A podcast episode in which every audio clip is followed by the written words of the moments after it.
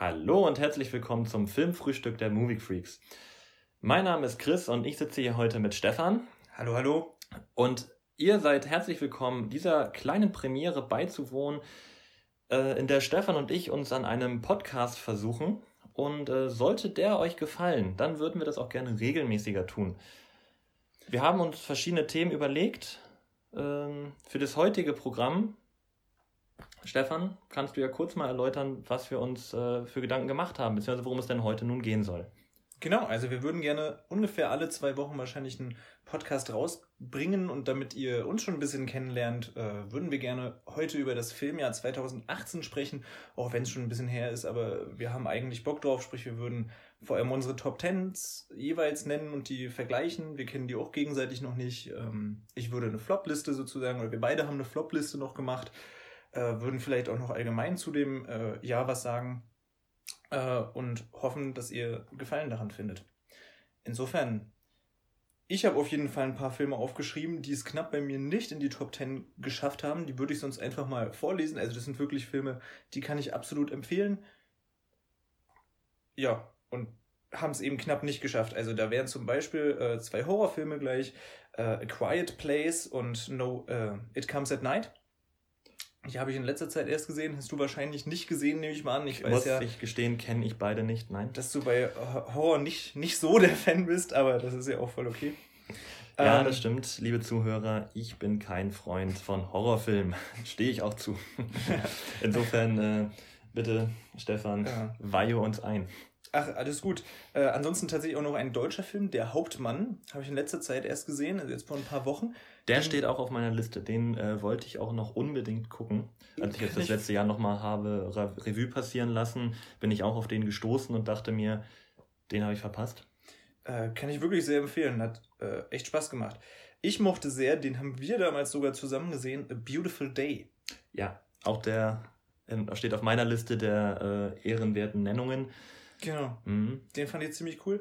Da hätte ich tatsächlich ähm, gedacht, dass du den in deine Top 10 mit einbaust. Nicht ganz so. Weil ich du am Ende so begeistert von dem warst. In, in, meinem Ranking ist er leider dann letztendlich nur, nur in Anführungsstrichen, ist immer noch ein richtig cooler Film, auf Platz 14 gelandet. Insofern. Tatsächlich. Geht so ein bisschen. Richtig gut auf jeden Fall noch Bad Times at the El Royale. Der macht wirklich sehr Spaß. Äh, Bohemian Rhapsody, den glaube ich einige deutlich mehr gefeiert haben als ich also ich fand ihn auch äh, sehr gut, mhm. aber ja, bin der Meinung, man hätte wirklich aus dem Leben von Queen einfach noch ein bisschen mehr machen können. Es hat sich für mich so ein bisschen angefühlt, als würden sie einfach nur die einzelnen Stationen ein bisschen abklappern. Das fand ich negativ, aber ein Remy Malek ist fantastisch. Ich finde, was sie da vom ganzen Tontechnischen her gemacht haben, hat echt Spaß gemacht. Können ja auch gleich nochmal äh, an dieser Stelle dann einstreuen, wenn du schon von Bohemian Rhapsody redest. Die Oscar-Nominierung zu diesem Film, da du ja gerade gemeint hast, er ist nicht, taucht nicht in deiner Top 10 auf. Äh, ja, es wird für einige Oscar Oscars nominiert. Sind diese Oscar-Nominierungen denn deiner Meinung nach gerechtfertigt? Äh, größtenteils ja. Ich also für Rami Malek wahrscheinlich auf jeden, also auf jeden, auf jeden Fall. Fall. Das kann man auf jeden Fall machen. Na, für den besten Film würde ich mich halt persönlich ein bisschen schwer tun. Äh, für was ist er noch bestimmt irgendwie für besser Ton und Tonschnitt, glaube ich. Also sowas ist, ja, schlag mal kurz nach oder so. Äh, das ist definitiv gerechtfertigt, Schnitt und Tonschnitt, weil die haben ja auch wirklich allein das, ähm, das große Abschlusskonzert äh, im Wembley-Stadion, das haben die ja teilweise eins zu eins nachgestellt. Das war schon ziemlich cool und macht echt Spaß. Ja, hast du es gerade aufgeschlagen? Ja, also er hat insgesamt fünf Nominierungen bekommen für den besten Film, wie du gerade sagtest. Ja. Den Hauptdarsteller Rami Malek natürlich besten Schnitt, besten Tonschnitt und besten Ton. Ja, war ich doch perfekt gesagt. Schnitt, Tonschnitt und Ton. Wunderbar. Genau, also doch, da, da denke ich, kann man auf jeden Fall mitgehen. Also mhm. bester Film würde würde ich streiten sozusagen, aber zum Beispiel, welchen ich eventuell sogar besser fand, ich weiß, viele sind nicht so Lars von Trier-Fan, aber ich eben schon, The House That Jack Built. Fand ich großartig, hat es aber auch nicht ganz in die Liste geschafft. Tatsächlich, jetzt bin ich, jetzt bin ich ein bisschen A Beautiful Day und äh, The House That Jack Built. Ja nicht in deiner Top 10. Da bin ich tatsächlich ein wenig überrascht. Da hätte ich, hätte ich ähm, gedacht, die Bei der House of Jackwood, der ist aber bei mir auf Platz 12, da, da hat es mir auch schon in den Fingern gejuckt, dass der sozusagen nicht reingekommen ist. Äh, ansonsten noch Isle of Dogs. Na, Praktisch mein Lieblingsanimationsfilm auf jeden Fall dieses Jahr. Ich liebe es auch mit diesem Wortding, also das Isle of Dogs halt so klingt wie I love dogs. Finde ich herrlich. Wenn man schnell spricht, weißt du? Ja. Isle of Dogs. Das ist Halt der Witz an der Sache. Okay. ich hab, Hast du offensichtlich noch nicht drüber nachgedacht? Nicht drüber nachgedacht. Aber warum? Na, warum? Na, also wahrscheinlich ist Wes Anderson irgendwie Hundefan und es geht halt um eine Insel von Hunden und ich wette, er hat es einfach witzig gefunden. Also das ist, ist eine These. Ist eine These, klar, aber äh, ich bin doch auch nicht der Einzige, der das so sieht, insofern okay. ja. ähm, bin ich da auch nicht alleine gekommen. Und wirklich auf Platz 11, und da hat es mich sehr geärgert, dass der nicht mit reingekommen ist, weil das ist für mich der beste Actionfilm des Jahres. Und das ist Mission Impossible Fallout sehr ärgerlich. Also wirklich to tolle, tolle Action-Szenen, konnte aber in der Handlung nicht ganz für mich überzeugen. Ach, und ich habe es natürlich völlig vergessen, Suspiria. Suspiria fand ich auch großartig. Auch eher nicht so ein Film für dich, aber den habe ich auch sehr geliebt. Mhm, mh. Ja, was hat es bei dir nicht ganz auf die Liste geschafft?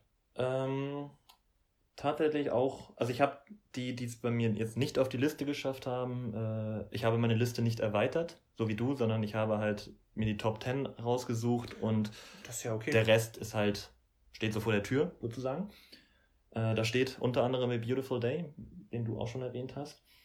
Da steht auch, ähm, oder da stehen auch Oscar-Filme aus dem letzten Jahr oder, mhm. die, oder aus dem ja doch aus dem letzten Jahr, die auch an der Oscarverleihung letztes Jahr, also sprich 2018, teilgenommen haben, wie zum Beispiel äh, Der Seidene Faden und Shape of Water. Ja. Die stehen bei mir auch äh, vor der Tür, muss, durfte, konnte ich leider nicht reinlassen. Dann, äh, aber beides grandiose Filme, muss man dazu sagen. Sind Natürlich, ich denke, super, die sind ja. beide auch bei dir in der Top 10 wahrscheinlich gelandet. Da will ähm, ich jetzt nicht vorgreifen. Kann ich mir sehr gut vorstellen. Äh, ja, vor allem von dem seidenen Faden waren wir beide ja auch sehr begeistert.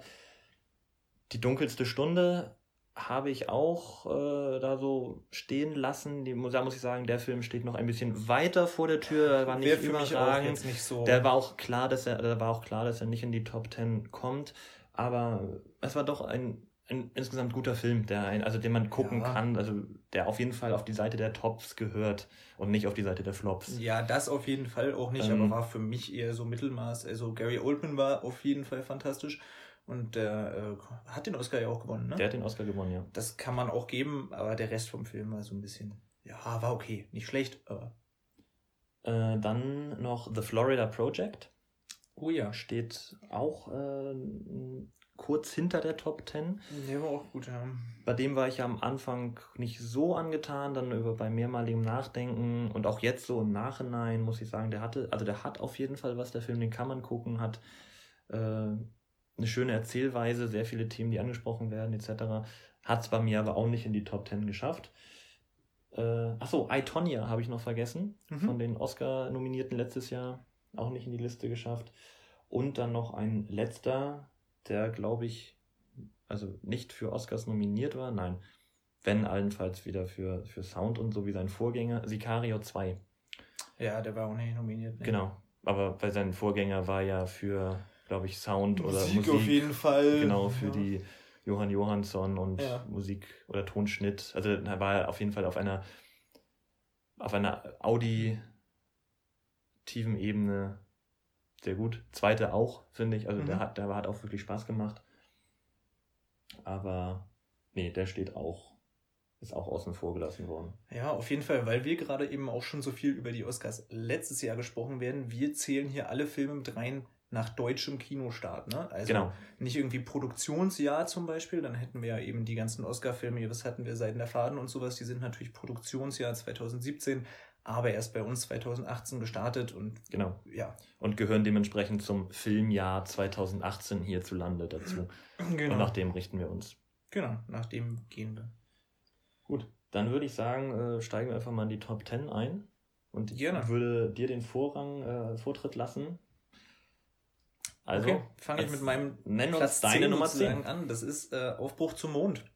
Mhm. Bei mir fand ich großartig. Ich mochte ja auch Whiplash und La La Land schon von Damien Chazelle. Der hat mit Aufbruch zum Mond hier auch wieder was ganz Großartiges geschaffen. Ich fand das Drehbuch nicht unfassbar stark sozusagen, aber ich fand vor allem, was der wirklich mit der Kamera gemocht hat. Ich mochte das extrem, diesen ganz geplanten Einsatz der äh, Wackelkamera. Ich mochte vor allem das gesamte Sounddesign vom Film. Ich mochte auch Ryan Gosling in dem Film. Und vor allem, und da habe ich mich richtig drüber aufgeregt, Er hat keine Nominierung im Bereich Filmmusik bekommen und das finde ich ist für mich die Katastrophe der diesjährigen Oscar-Nominierung. Darüber können wir natürlich irgendwann in einem anderen Podcast auch nochmal quatschen. Aber das finde ich, weiß nicht, das, der hat sogar den Golden Globe gewonnen in der Kategorie mhm. und ist jetzt hier nicht mal nominiert. Das finde ich sehr schade. Aber deswegen ist es mein Platz 10. Mhm. Na, vor allem, weil er auch noch für, für Ton und Tonschnitt äh, nominiert wurde. Also natürlich er, Ton ich, ja. und Musik äh, hängen nicht unbedingt zusammen. Also hängen natürlich zusammen, aber müssen jetzt nicht, nur weil du Nominierungen in der einen Kategorie hast, musst du nicht automatisch eine in der anderen bekommen. Aber gerade bei dem Film hat man halt gemerkt, dass die Sachen natürlich sehr eng verknüpft sind. Sie eng und sind sogar, wenn man sich den Soundtrack später eben anhört auf Spotify oder irgendwie sowas, dann hört man eben auch richtig, dass in der Musik einige Klänge sind, die man wahrscheinlich sonst im Film gesagt hätte. Das sind irgendwie Klänge aus dem Raumschiff oder was weiß ich. Ja, also da ist wirklich ganz geschickt gearbeitet worden, auch wieder vom selben Komponisten wie La La Land. Justin Hurwitz, glaube ich, heißt er. Justin Hurwitz, ja. Ganz großartig. Ja, insofern bin ich gespannt, ob der äh, bei dir auch noch auftaucht. können gespannt sein, ja. Äh, können gespannt sein. Na dann, verrate uns doch äh, deinen Platz 10. Meine Nummer 10, ein Film, von dem ich weiß, dass er dich nicht beeindruckt hat, ähm, den ich aber in diese Liste aufnehmen musste, weil äh, ich habe ihn sehr gemocht. Ähm, und ich war tatsächlich ein bisschen überrascht, ihn dann in dieser Liste des Kinojahres wiederzufinden, weil ich ihn gar nicht mehr auf der Rechnung hatte. Also ich habe ihn natürlich letztes Jahr geguckt, mhm. ähm, habe ihn, hab ihn gefallen gefunden, aber hatte irgendwie so gar nicht in diesem großen Gesamtgefüge gesehen. Und zwar Your Name. Ach ja. Ach ja. genau. Ja, du lachst auf. Na, erzähl erst mal, ganz ruhig.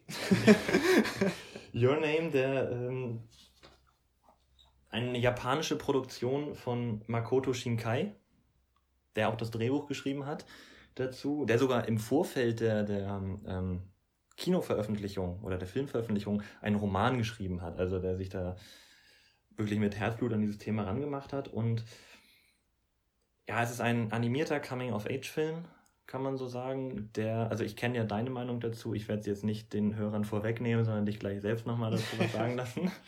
ähm, wahrscheinlich sind auch meine Gegenargumente nicht stichhaltig oder würden dem vielleicht nicht unbedingt ähm, standhalten, aber wir sind ja reden ja hier sowieso über subjektive Listen. Natürlich ja, sind, ähm, muss dazu auch sagen, alles, was wir jetzt hier sagen, das sind äh, unsere Meinung, also es sind unsere Top Ten, das ist jetzt nichts Allgemeingültiges. Da können eben auch solche Filme wie jetzt in meinem Fall Your Name äh, drin vorkommen. Ich habe neulich auch schön, nur ganz kurz zwischendurch, äh, von, von, ich glaube, das war irgendein anderer YouTuber, hat gesagt, so wie, wie geht man daran, wenn man jetzt so seine Lieblingsfilme bestimmen möchte, sozusagen, weil, wie du ja sagst, objektiv kann man sowas eben gar nicht sagen.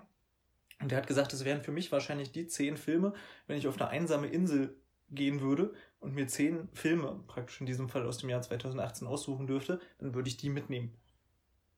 Okay. Und das zeigt ja eben schon, sowas ist absolut subjektiv. Das heißt nicht, dass der jetzt objektiv am bestgemachtesten oder irgendwie sowas ist, sondern eben wirklich, die einem persönlich offensichtlich am meisten Spaß machen oder die einen persönlich einfach am meisten berührt haben oder was auch immer. Mhm. Und ich denke, mhm. so ungefähr bin ich auch bei meiner Top 10 vorgegangen. Also.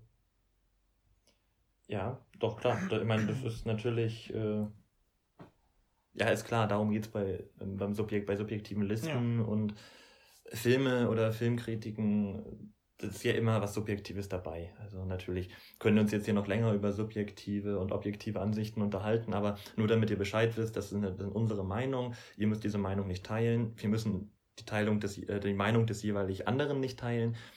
Insofern kommen wir zurück zum Thema Your Name.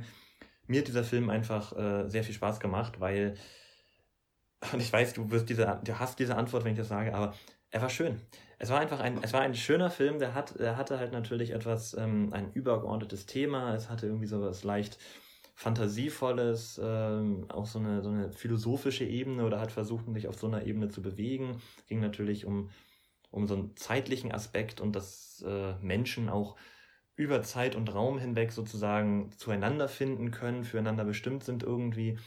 Ähm, aber es war einfach so, vielleicht auch so diesem Film, diesem, diesem Genre, diesem wenig greifbaren Genre des Feel, Feeling Good, äh, Feel Good Movies zuzuordnen. So ein Genre, das, wovon ich ja ein großer Freund bin, weil es eben so schwer greifbar ist, weil man muss diesen Film gucken und man muss sich, man muss irgendwie was empfinden, man muss sich gut fühlen, man muss positive Emotionen empfinden. Und gerade bei Your Name hatte ich halt irgendwie, weiß nicht, ich habe diesen Film geguckt und ich habe mich wohl gefühlt. Er hat Spaß gemacht, auch von den Animationen her und so. Storytechnisch, klar, gibt wahrscheinlich Besseres, aber es war einfach rundum gelungener Film, um sich gut zu fühlen. Ja, ich fand ihn auch nicht grottig. Ich habe ihm, glaube ich, sechs Punkte gegeben oder sowas. Also ganz gut. Konnte aber nicht verstehen, wieso er so gehypt wurde. Ich bin ein riesen äh, Ghibli und vor allem Miyazaki-Fan.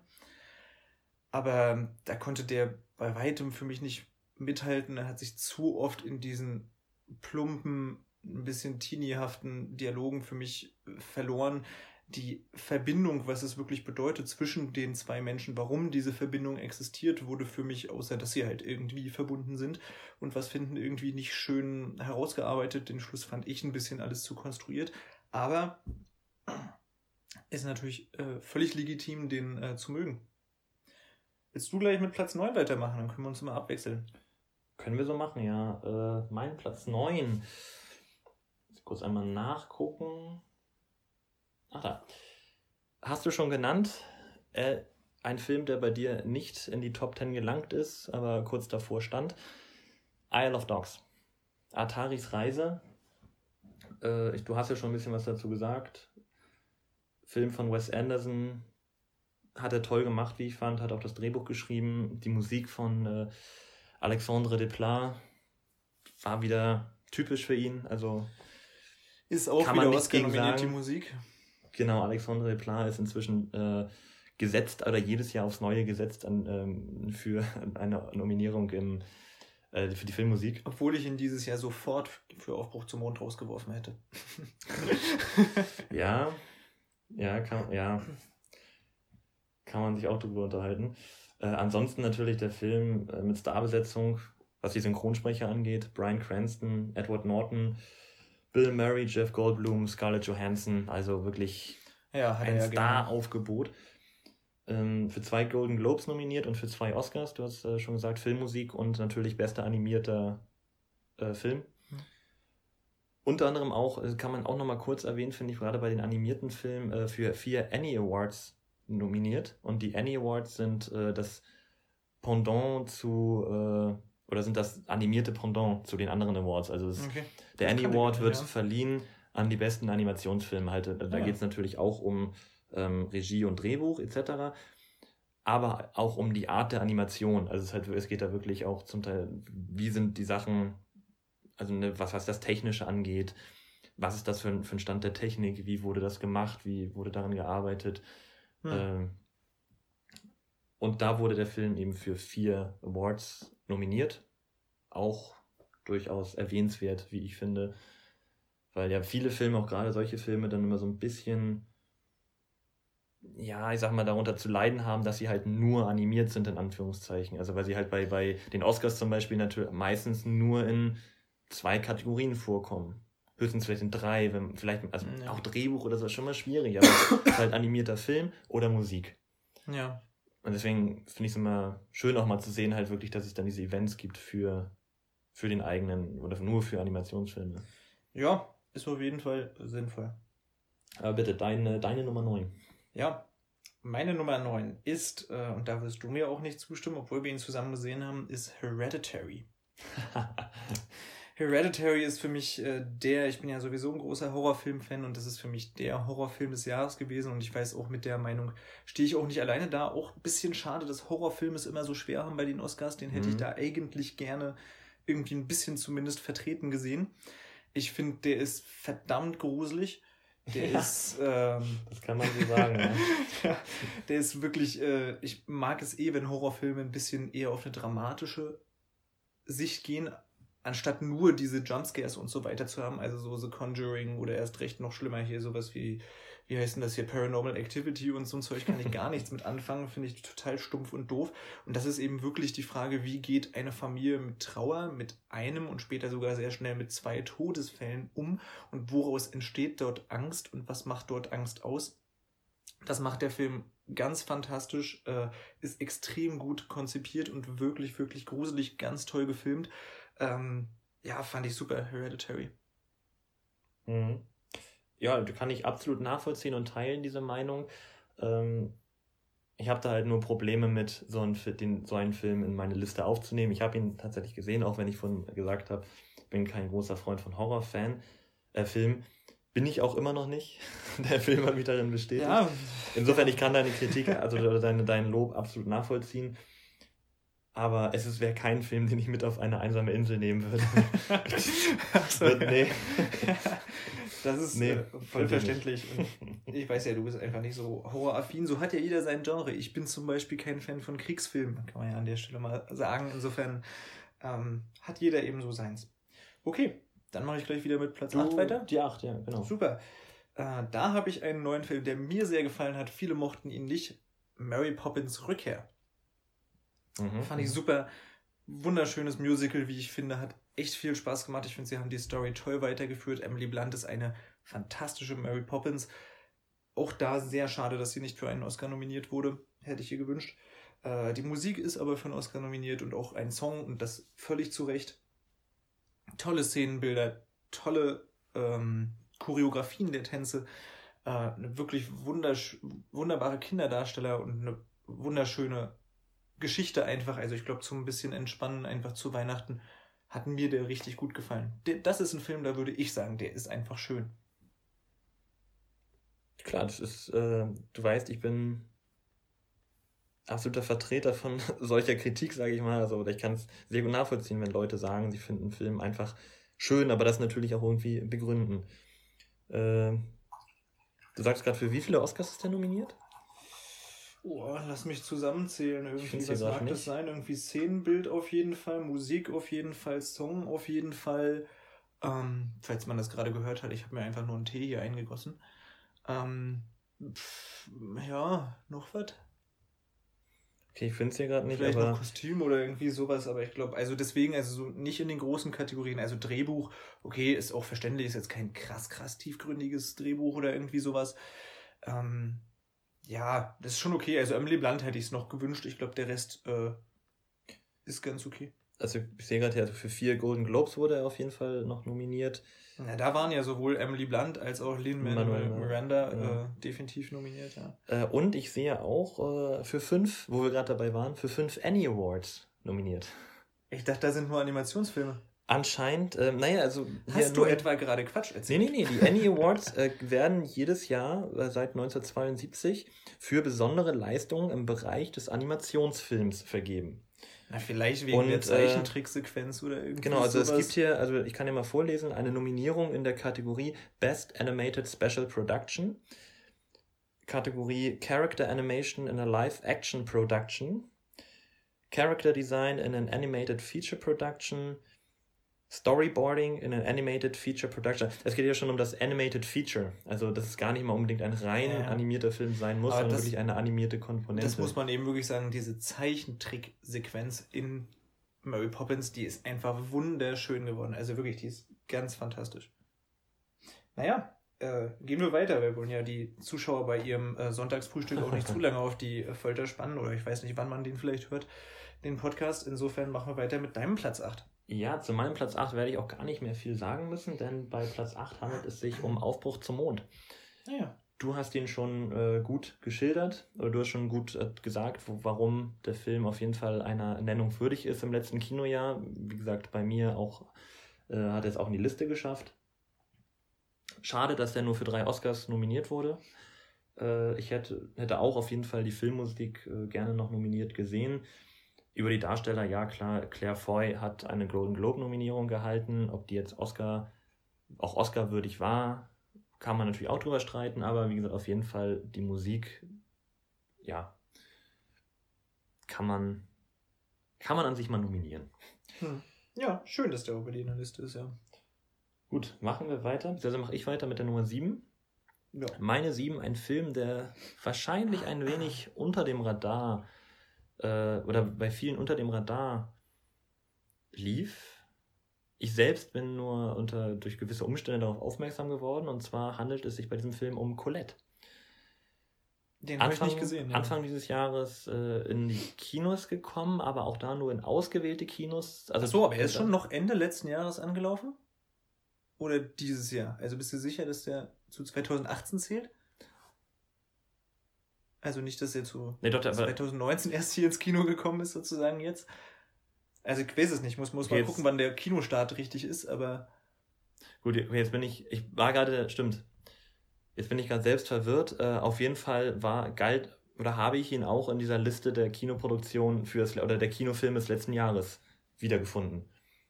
Also wir hatten uns ja im Vorfeld auch so diese Liste nochmal durchgeguckt mit den Filmen und da war auch Colette bei. Ich glaube, da haben die aber bei der Liste, die wir online gefunden haben, haben die aber alles ab 2018 sozusagen genommen. Also ich glaube, da sind eben auch Filme von 2019, stand dann eigentlich auch in Klammern immer da. Ja, genau. Aber das war ja nur die 2018er Liste. Gut. Äh, ist ja kann man, nicht schlimm, mein Gott, dann ist er jetzt bei sozusagen. Kann man jetzt nicht ändern. Äh, huch, jetzt habe ich, ich gucke das noch einmal kurz nach, damit ich euch damit, oder damit wir euch jetzt hier natürlich keinen Unfug erzählen. Ja, naja, wie gesagt, aber der ist ja so an der Grenze, dann würde ich sagen, kann man den schon noch mit reinzählen jetzt einfach und gut ist.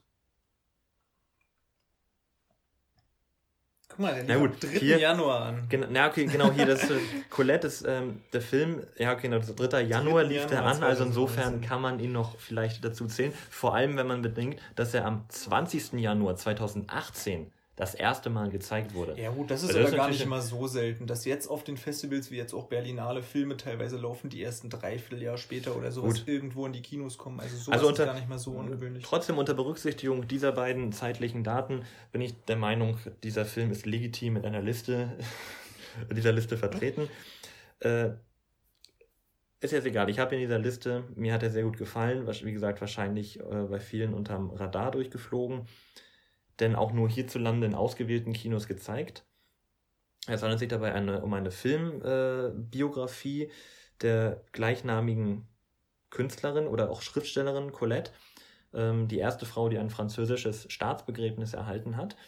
Und äh, ja, auch ein Film, ich habe auch selbst eine, eine Rezension zu diesem Film verpasst, äh, verfasst, die ihr auch übrigens auf unserer äh, Homepage moviefreaks.de finden könnt.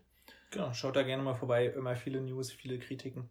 Und ja, auch da, ihr könnt es ja nachlesen. Ich war wirklich begeistert von diesem Film. Ähm, er erzählt halt einen, den, nur einen gewissen Ausschnitt ihres Lebens fand ich sehr gut, diese Dosierung, also das, wie es halt bei, oder das ist nicht so war wie bei Filmbiografien häufig üblich, dass man von Anfang bis Ende wirklich alles vorgesetzt bekommt, sondern es war wirklich nur diese eine Phase. Und genau diese ja, Phase, schön, ja. in dem sie, in dem aber auch eben ein Wandel erkennbar war. Und der Film spricht wirklich unglaublich viel an, auch gerade in Bezug auf Emanzipation, Sexualität, ähm, natürlich so insgesamt Rolle der Frau, Verhältnis äh, oder wie eine Frau zu kämpfen hat, oder auch nicht nur eben als, als Frau in, einem, in einer männerdominierten Welt, sondern eben auch noch als eine Frau, die erstmal zu sich selbst finden muss und die auch noch dabei dann ihre Sexualität ergründet. Und also diese Frau hat wirklich, wenn man dem Film jetzt ähm, Glauben schenkt, ein unglaublich interessantes Leben geführt, dass es in der Tat verdient, äh, verfilmt zu werden. Und ganz witzig finde ich eigentlich, dass der Regisseur Wash Westmoreland, mhm. der ist gar nicht mal so bekannt. Der hat vorher einen Film co-produziert. Still Alice. Ah ja, doch, den habe ich gesehen. Für den ja. äh, Julian okay. Moore ein, die Oscar, äh, ein Oscar als beste Auch Hauptdarstellerin völlig zu Recht. Also der ist, bekommen hat. Das war stark, was sie da gemacht hat, ja. Und ansonsten ist dieser Westmoreland äh, noch eher bekannt unter seinem Pseudonym. Ähm, Moment, ich habe es mir irgendwo notiert. Jetzt muss ich kurz gucken. Genau, unter als Wash West oder Bud Light. Unter diesem Pseudonym hat er nämlich bisher hauptsächlich äh, Pornofilme gedreht. Okay. Als ich das nämlich gelesen hatte, fand ich das durchaus amüsant, wie man auf einmal ja von der Pornoindustrie hey, über Still äh, Alice äh, zu einem Film, der, um, der der Eröffnungsfilm auf dem Sundance Film Festival ist. Also interessanter Werdegang. Irgendein bekannter Schauspieler war es nicht äh, sogar Sylvester Stallone oder so, der hat auch als Pornodarsteller angefangen. Ja, ja, der hat auch, ja genau, der hat ja selbst, der hat ja selbst dargestellt, ja, ja. Insofern, vielleicht ist das gar nicht mal äh, so selten. Sie waren jung und brauchten das Geld. Wahrscheinlich so frei nach dem Motto. Ja, muss ich dann noch nachholen, wenn er bei dir in der Top Ten Liste sogar gelandet ist. Ähm, ja, ich glaube, es haben sich auch viele beschwert, dass so Kira Knightley nicht mal in der engeren Auswahl sozusagen Auf für, ja. für den Oscar jetzt so irgendwie gehandelt wurde. Ähm, tja, gut. Hätte sie auf jeden Fall verdient. Ja. Ich bin gerade, äh, ich weiß nicht, ob sie noch eine Auszeichnung bei anderen Events bekommen hat. Festivals oder sowas doch bestimmt irgendwie, oder? Nee, also, nee, tatsächlich. Ich habe nur es, gehört, dass er gut rezipiert wird. So wie ich das hier sehe, tatsächlich nur Dominic West als bester Nebendarsteller für das British Independent Film Festival. Ähm, aber ansonsten Darsteller, nee, oder auch vor allem Kira Knightley für nichts. Tja. Filmmusik wurde hier mal Drehbuch natürlich. Beste Kostüme, ja, Andrea Flash auf dem, für die Satellite Awards. Auch dahingehend wirklich toller Film, was Kostüme und überhaupt äh, Szenenbild etc. angeht. Mhm. Naja, also kann ich nur empfehlen. Na gut, ich würde sagen, dann mache ich einfach mal weiter mit meinem Platz 7. Ich bitte darum. Du hast ihn schon genannt, aber nicht äh, in deiner Top 10, sondern davor. I, Tonya. Äh, ja, fand ich großartig. Also wirklich wie äh, diese an sich wahre Geschichte, aber keiner weiß, was wirklich passiert ist. Erstens ist es ja eine verrückte Geschichte und zweitens, wie das praktisch dargestellt ist. Erstens, wie Margaret Robbie es natürlich spielt, aber zweitens auch, wie das ganz verrückt zusammengeschnitten ist. Auch die, die Lehrerin, ich weiß gar nicht mehr, wie die Schauspielerin heißt, äh, die hat ja dafür, glaube ich, sogar einen Oscar bekommen und auch das völlig zu Recht richtig cool gespielt. Und wie sie dann immer in die Kamera äh, spricht und wie selbst im Film gar nicht klar ist, was alles wirklich Realität ist oder nicht. Der ist verdammt unterhaltsam, der ist verdammt spannend, der ist verdammt abgefahren, der macht einfach richtig viel Spaß. Vor allem auch was Schnitttechnik angeht, ist der da super. Äh, ich hatte richtig viel Spaß mit dem Film. Und deswegen, also du fandst ihn ja auch gut, insofern mhm. weiß ich gar nicht, ob du dann noch was unbedingt hinzuzufügen hast. Nö, höchstens den Namen der Schauspielerin Alison Jenny. Alison Jenny. Hat die. Auszeichnung bekommen. Margaret Robbie auch nominiert und ja, bester Fall. Schnitt. Zu dem besten Schnitt auch noch eine Nominierung. Hm. Sehr gut, sehr gut. Also ja, klar, ich kann absolut nachvollziehen, was du sagst. Äh, ich denke, nee, bin ich dran? Bist du dran? Wer ist dran? Ja, ich bin dann jetzt. Dann, wenn, wenn, wir mal so wechseln, dann genau, du bist mit der 6 dran. Genau. 6 dran. Äh, gehen wir weiter. Ein Netflix-Film könnt ihr also alle jetzt praktisch schauen, direkt jetzt los, weil er ist wirklich gut. Aber erst nach ähm, dem Podcast. Erst nach dem Podcast, das stimmt, weil für den braucht man eine Menge Konzentration. Er ist auch zusammen mit The Favorite, der natürlich erst 2019 startet, Führer für die meisten Oscar-Nominierungen dieses Jahres ist für mich Roma. Alfonso Cuaron macht einen ganz anderen Film als, als seine Filme vorher. Ich dachte, du wärst nicht so, oder was heißt nicht so begeistert, aber ich hatte das Gefühl, du hast mehr erwartet. Nö, ich habe eigentlich genau sowas erwartet und das, das fand ich super. Das Einzige, was ich, wenn dann bemängelt hätte, ist, dass man sich halt wirklich Zeit für den nehmen muss, dass man sich komplett mal drauf einlassen muss. Das ist echt kein Film, den man einfach mal so am Abend gucken kann. Aber erstens, die Bilder sind fantastisch. Also für mich, ich meine, über die Oscars sprechen wir noch, aber äh, beste Kamera geht für mich relativ klar an Roma. Ähm, das Drehbuch ist super. Also es ist wirklich. Also ich finde es erstaunlich, wie der Film es schafft, sozusagen wirklich in Details sozusagen, das äh, aus den kleinsten Details wirklich irgendwas ganz Großes zu machen. Also das ist ganz, äh, ja, ist schwer zu beschreiben, wenn man ihn jetzt sozusagen nicht gesehen hat, aber der lebt von so vielen kleinen Nuancen und hat eine unfassbar, also Courant hat für mich da eine richtig starke Beobachtungsgabe einfach bewiesen, die man so tatsächlich selten im Kino erlebt. Der ist auch, was den gesamten Ton und den gesamten Sound angeht, richtig genial gemacht. Ich finde es sehr schade, dass ich ihn nur zu Hause auf Netflix sehen konnte und nicht im Kino. Da muss aber sagen, dass du eine Heimkinoanlage hast. Ja, eben, und also trotzdem also, ist es nicht dasselbe. Ja, Insofern. Äh, das will schon was heißen. Das will schon was heißen und der hätte da echt, ich weiß, der wurde auch in einigen Kinos so kurz released, aber eben nur kurz. Ähm, nee, der hat mich schon, was so dieses Arthouse-Kino und sowas äh, angeht, sehr umgehauen. Kann ich wirklich nur empfehlen. Okay. Ich habe ihn leider noch nicht gesehen. Ich werde die, das auf jeden Fall nachholen äh, im Rahmen der Oscarverleihung 2019. Insofern kann ich natürlich jetzt noch nicht viel hinzufügen. Ähm, bin dann aber auf, auf jeden Fall darauf gespannt, ähm, ja, was ich zu sehen bekomme. Gut, mache ich weiter mit meiner Nummer 6. Es war ein Film, der mich ein wenig überrascht hat. Und zwar nicht der Film per se, sondern dass der Film tatsächlich auf Platz 6 meiner Top 10 gelandet ist. Aber mhm. irgendwie, weiß nicht, irgendwie schien es mir richtig, ihn da hinzusetzen. Und zwar handelt es sich dabei um Robin Hood. Ach, das ist für mich vielleicht eine kleine Überraschung. Aber Moment ja. mal, Robin Hood ist jetzt, der ist zuerst jetzt wirklich vor einer Woche gestartet. Also der, der ist de, de, definitiv Verdammt. nicht mehr 2018. ich meine, dann habe ich dir. Na, ist scheiße. alles nicht schlimm sozusagen, bevor du jetzt anfängst, eine neue Liste zu machen. Ja. äh, ist dann eine Empfehlung von dir, aber der, also der Start ist jetzt irgendwie am 17. Januar oder was weiß ich gestartet. Also. Stimmt. Der ist definitiv. Ja gut, dann habe ich mich, äh, habe ich mich abermals von der Liste narren lassen und vor allem muss man auch dann sagen, ich habe den nämlich äh, letztes Jahr schon in der Pressevorführung gesehen. Ich habe dazu auch ja. eine, eine, Rezension auch letztes Jahr geschrieben, die ihr auch auf unserer Seite ähm, nachle die auch auf unserer Seite lesen könnt. Und insofern war ich, glaube ich, einfach, ja, ich sag mal, blind. Also ich hab's, hab das irgendwie, für mich war der Film halt letztes Jahr da, so und nicht mehr dieses Jahr.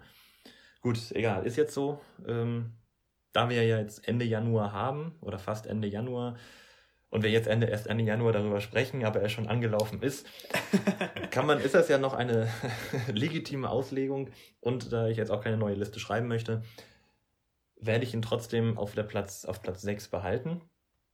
Ja, da bin ich jetzt auf deine Robin. Begründung sehr gespannt. Ich habe ihn nicht gesehen, aber weiß, dass er eben wirklich sehr von Kritikern zerrissen wird. Also nicht nur so ein bisschen, sondern eigentlich schon eben sehr. ja, was ich gar nicht so nachvollziehen kann. Also es war, also ich hatte auch, ich habe dem Film auch nur eine durchschnittliche Wertung gegeben. Er war lange nicht überragend. Also deswegen, vielleicht ist er auf Platz 6 zu hoch, aber irgendwie geht's ja, hatten wir schon subjektiv und irgendwie so um, um ja. eigenes Empfinden, wie man halt auch also nicht nur was, was die filmische Kunst angeht, sondern auch was man selbst bei dem Film dachte oder was, wie man Spaß dran hatte. Ne? Darum geht es ja auch mhm. immer. Davon, und bei Robin Hood hatte ich auf jeden Fall sehr viel Spaß dran. Wie gesagt, filmisch gesehen eher durchschnittlich. Klar, Kritiker können ihn mhm. dahingehend durchaus zerreißen.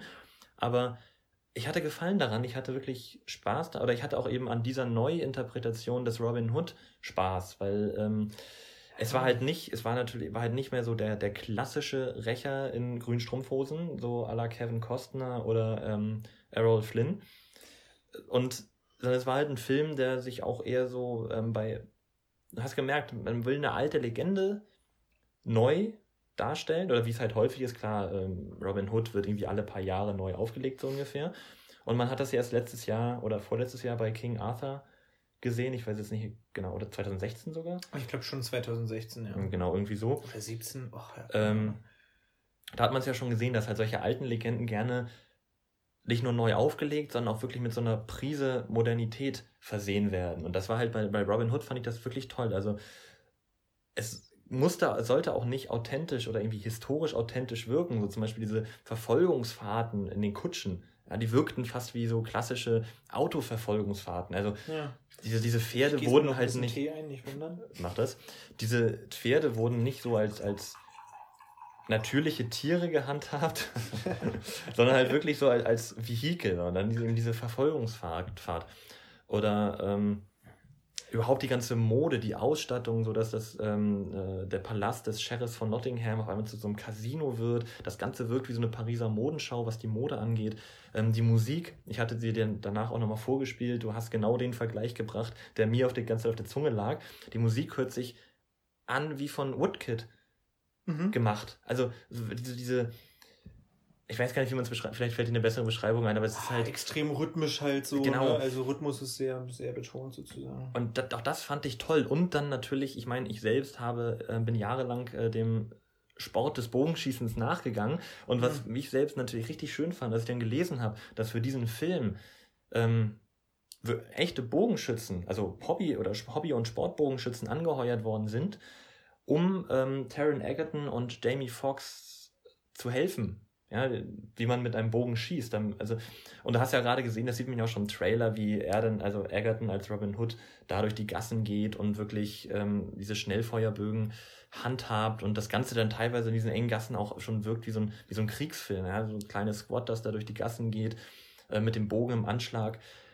Und ich habe mich da dahingehend informiert und da noch ein bisschen weiter recherchiert dass das wirklich möglich ist. So, ich habe halt auch gesehen, dieser Bogenschütze, der, der Egerton und Fox das beigebracht hat. Es gibt ja sogar auf YouTube, kann man ja sogar richtig genau. gucken, wie äh, Taron Egerton das äh, teilweise richtig macht und so. Also. Genau, also ähm, die beiden Herren, die sie da angeheuert haben, äh, warte, mit Namen, wo habe ich es jetzt?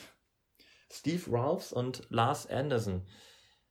Also vor allem dieser Anderson, auch der hat einen eigenen YouTube-Kanal, wo er zeigt, wie er historische Quellen benutzt, also historische Quellen analysiert, eben diese Techniken, die da beschrieben sind, und die versucht in der Realität umzusetzen und das dann auch meistert. Und wenn du das dann siehst, dann scheint dir in diesem Film nichts mehr unmöglich. Klar, da kann man mhm. wieder ein bisschen CGI, natürlich ist immer dabei wahrscheinlich und ein bisschen Trickserei, aber trotzdem so, denn das, was Edgerton in dem Film macht, scheint dir, nachdem du Andersons Videos gesehen hast, so nicht mehr unbedingt unmöglich. Also, also ich finde find das toll. Man sieht den Film dann unter einem ganz anderen Blickwinkel, weil das auf einmal alles viel, viel greifbarer wird und weil du nicht denkst, ah, das ist halt hier klassisch Robin Hood, der spaltet einen Pfeil, so wie halt die Legende jahrzehntelang erzählt wurde, sondern das ist auf einmal alles viel, viel greifbarer und doch irgendwie realistischer.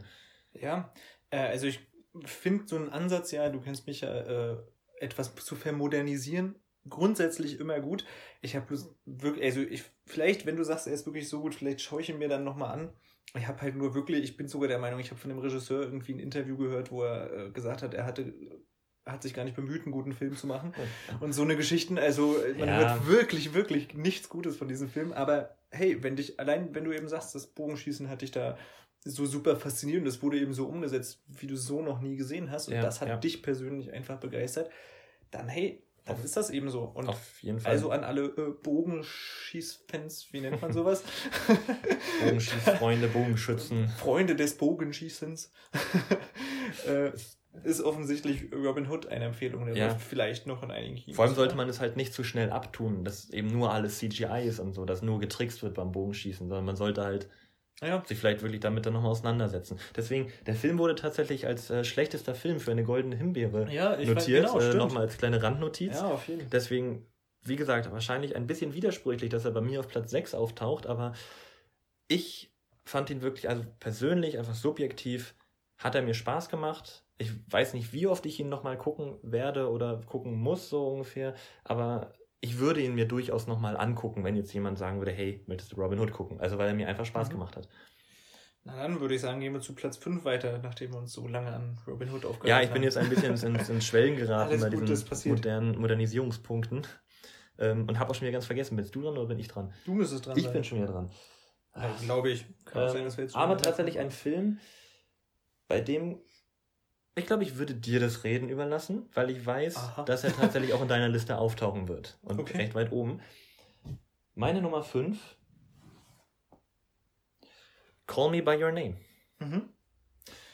Ich fand diesen Film toll. Ähm, ich weiß aber auch, dass du diesen Film sehr liebst. Ja. Äh, einfach nur hin und weg warst. Und insofern, bevor ich jetzt ich möchte jetzt eigentlich nichts äh, sagen, weil ich das Gefühl habe, ich würde deiner Kritik nicht gerecht werden. Ich fand ihn einfach toll, weil ich mich dem auch, äh, auch durchaus anschließen kann und insofern, weil ich gerade eben auch so viel und so überschwänglich über Robin Hood geredet habe, würde ich dir jetzt das. Äh, ja, ich weiß nicht, ich weiß, Wort grad, da, da weiß ich Wort schon geben. gar nicht, was ich dazu sagen soll. Also erstmal finde ich es genial, wie dieser ganze Film einfach ein Gefühl von Sommer, Liebe und Freigeist vermittelt. Das hat, glaube ich, noch kein anderer Film für mich so geschafft, dass ich danach aus dem Kino komme und wirklich selbst das Gefühl hatte, ich komme hier gerade aus einem Sommerurlaub. Das ja. fand ich fantastisch. Das ist richtig genial. Der Film ist extrem kulturell, der nimmt sich sehr, also aber aber nie so so, ich bin jetzt hier super arty und irgendwie äh, super abgehoben, sondern es wirkt alles, man möchte sich am liebsten auch einfach dazusetzen und auf einmal ein Glas Wein trinken. Ich bin gar kein Weintrinker, aber irgendwie in diesem Film möchte man das. Der lebt von ja. einem genialen Schauspiel, Timothy Chalamet und äh, ich weiß gar nicht, wie heißt der andere? Army Hammer. Army Hammer spielen super, also vor allem wirklich auch der Abspann allein schon, wie der Abspann gestaltet ist. Erinnerst du dich noch, wie er da ins Feuer guckt und so? Super mhm. intensiv und da hätte ich noch viel länger drin dranbleiben können. Ich finde es fantastisch, wie das Thema Homosexualität hier überhaupt nicht, also nicht mal so als Tabuthema oder irgendwie thematisiert wird, sondern eher wirklich, das wirkte extrem natürlich, ähm, ja, als es geht einfach um eine Beziehung zwischen zwei Menschen sozusagen, die eventuell eben zum Scheitern verurteilt ist, wie auch immer, aber es wird eben kein großes Ding aus dieser Homosexualität gemacht. Äh, alle Schauspieler sind super. Der Soundtrack, die Musik habe ich mir danach rauf und runter gehört, ist fantastisch. Sufjan Stevens, ja. War das ja auch für einen Oscar nominiert. War für einen Oscar nominiert, dass er den nicht bekommen hat als bester Song, fand ich damals sehr schade. Mhm. Also auch da wirklich ganz großartig. Ähm, ja, weiß ich gar nicht, was ich da noch sonst zu sagen muss. Der, der kreiert ein Paradies. Genau, es, ich, das, es da wirkt wie kann der Garten noch- Eden sozusagen. Genau. Auch mit diesen ganzen Büsten und das antike Ding und so weiter. Man könnte noch ganz tief auch in eine richtige Interpretation von dem allen reingehen, was hier, glaube ich, jetzt zu weit führen würde. Aber wirklich, der hat mich super begeistert. Und ja, ohne viel zu weg, man merkt es wahrscheinlich schon, wenn ich so schwärme, der wird bei mir noch auftauchen. Das dachte ich mir. Ja, dem kann ich auch gar nicht viel hinzufügen, weil ich hätte es nicht besser sagen können. Deswegen habe ich dir das Wort überlassen. Ich hatte ja auch damals schon äh, deiner Kritik gelauscht, was den Film anging. Oder als wir aus dem Film, hera- als wir das Kino verlassen hatten. Und äh, insofern würde ich sagen, machen wir gleich weiter. Das war sozusagen, das war jetzt mein, nicht nur sozusagen, das war meine Nummer 5. Das heißt, ich bin Das mit heißt, Nummer du fünf bist jetzt dran. mit, der, mit deiner Nummer 5 Ich dran, bin genau. mit meiner Nummer 5 dran, ja. Meine Nummer 5, du hast ihn, glaube ich, nicht gesehen, wirst ihn wahrscheinlich auch nicht sehen, geht in eine Horrorrichtung, ist kein richtiger Horrorfilm. Mandy. Mit Nicolas Cage wurde ja sehr auf Mm, vielen ah, Festivals ja. schon das ganze Jahr über sehr gefeiert. Ich habe mich sehr gefreut, als ich ihn endlich in letzter Zeit sehen konnte und bin auch wirklich sehr begeistert. Er nimmt ihn mit auf so eine krasse Psychotour irgendwie. Das ist alles eingebettet in so ein 70er Jahre äh, Setting, was da super cool passt, ist schön brutal, setzt sich irgendwie mit ja, mit so, so Sekten irgendwie sehr interessant meiner Meinung nach auseinander. Und ist so ein klassischer Film, der, da kann man gar nicht viel drüber sagen. Das ist so ein, so ein Erlebnis, den muss man irgendwie erleben. Und entweder der Film sagt einem mit diesen teilweise verstörenden Bildern, die eben auch sehr von den, mit Farben wird dort sehr viel gespielt, entweder die sagen einem zu und man kann da voll drin versinken oder eben nicht. Also da kann ich voll verstehen, wenn auch Leute sagen, das ist überhaupt nicht mein Film. Ich fand ihn großartig, war auch vom, vom Sound und alles äh, sehr eindrucksvoll. Fand ich super. Und Nicolas Cage mal wieder in einem Film. Ja. Den habe ich auch lange nicht gesehen. Ich habe ihn gehört. Gehört. Ja. Ach so. In einem Film.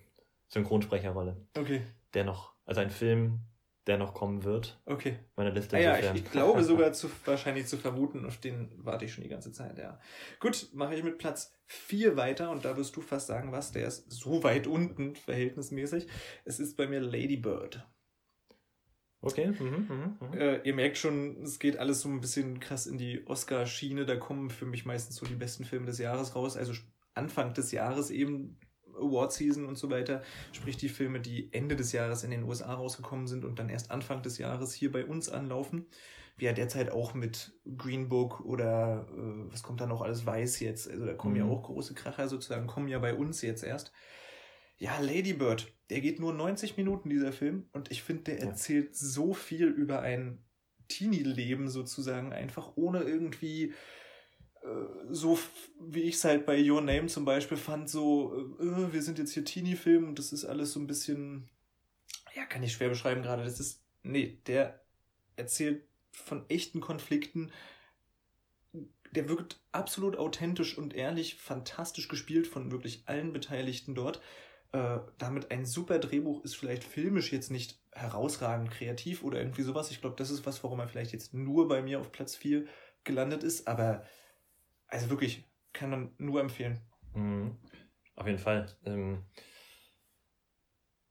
der Film, auch unglaublich, was ich auch unglaublich toll an dem Film fand, war, dass der halt viele Dinge angesprochen hat. Also, Du hast Ja. gerade eben schon gemeint, er erzählt halt wirklich vieles, aber nichts wirklich im Detail. Also Aber Er- auch nicht so, dass man das Gefühl hat, Genau, er das ist- übergeht genau, das genau. jetzt irgendwie. er, ne? aber, also, aber er umgeht auch so ein bisschen, sich konkret mit der Thematik auseinanderzusetzen und sozusagen den, holt den Zuschauer ins Boot. So, Also er spricht halt diese Thematik an, ernsthaft, er übergeht sie nicht, wie du gerade sagtest, sorgt aber auch dafür, dass man eben als Zuschauer mitbekommt, dass diese Thematik irgendwie gerade zentral ist und dass man sich halt auch seine eigenen Gedanken machen muss, so in dem, ja.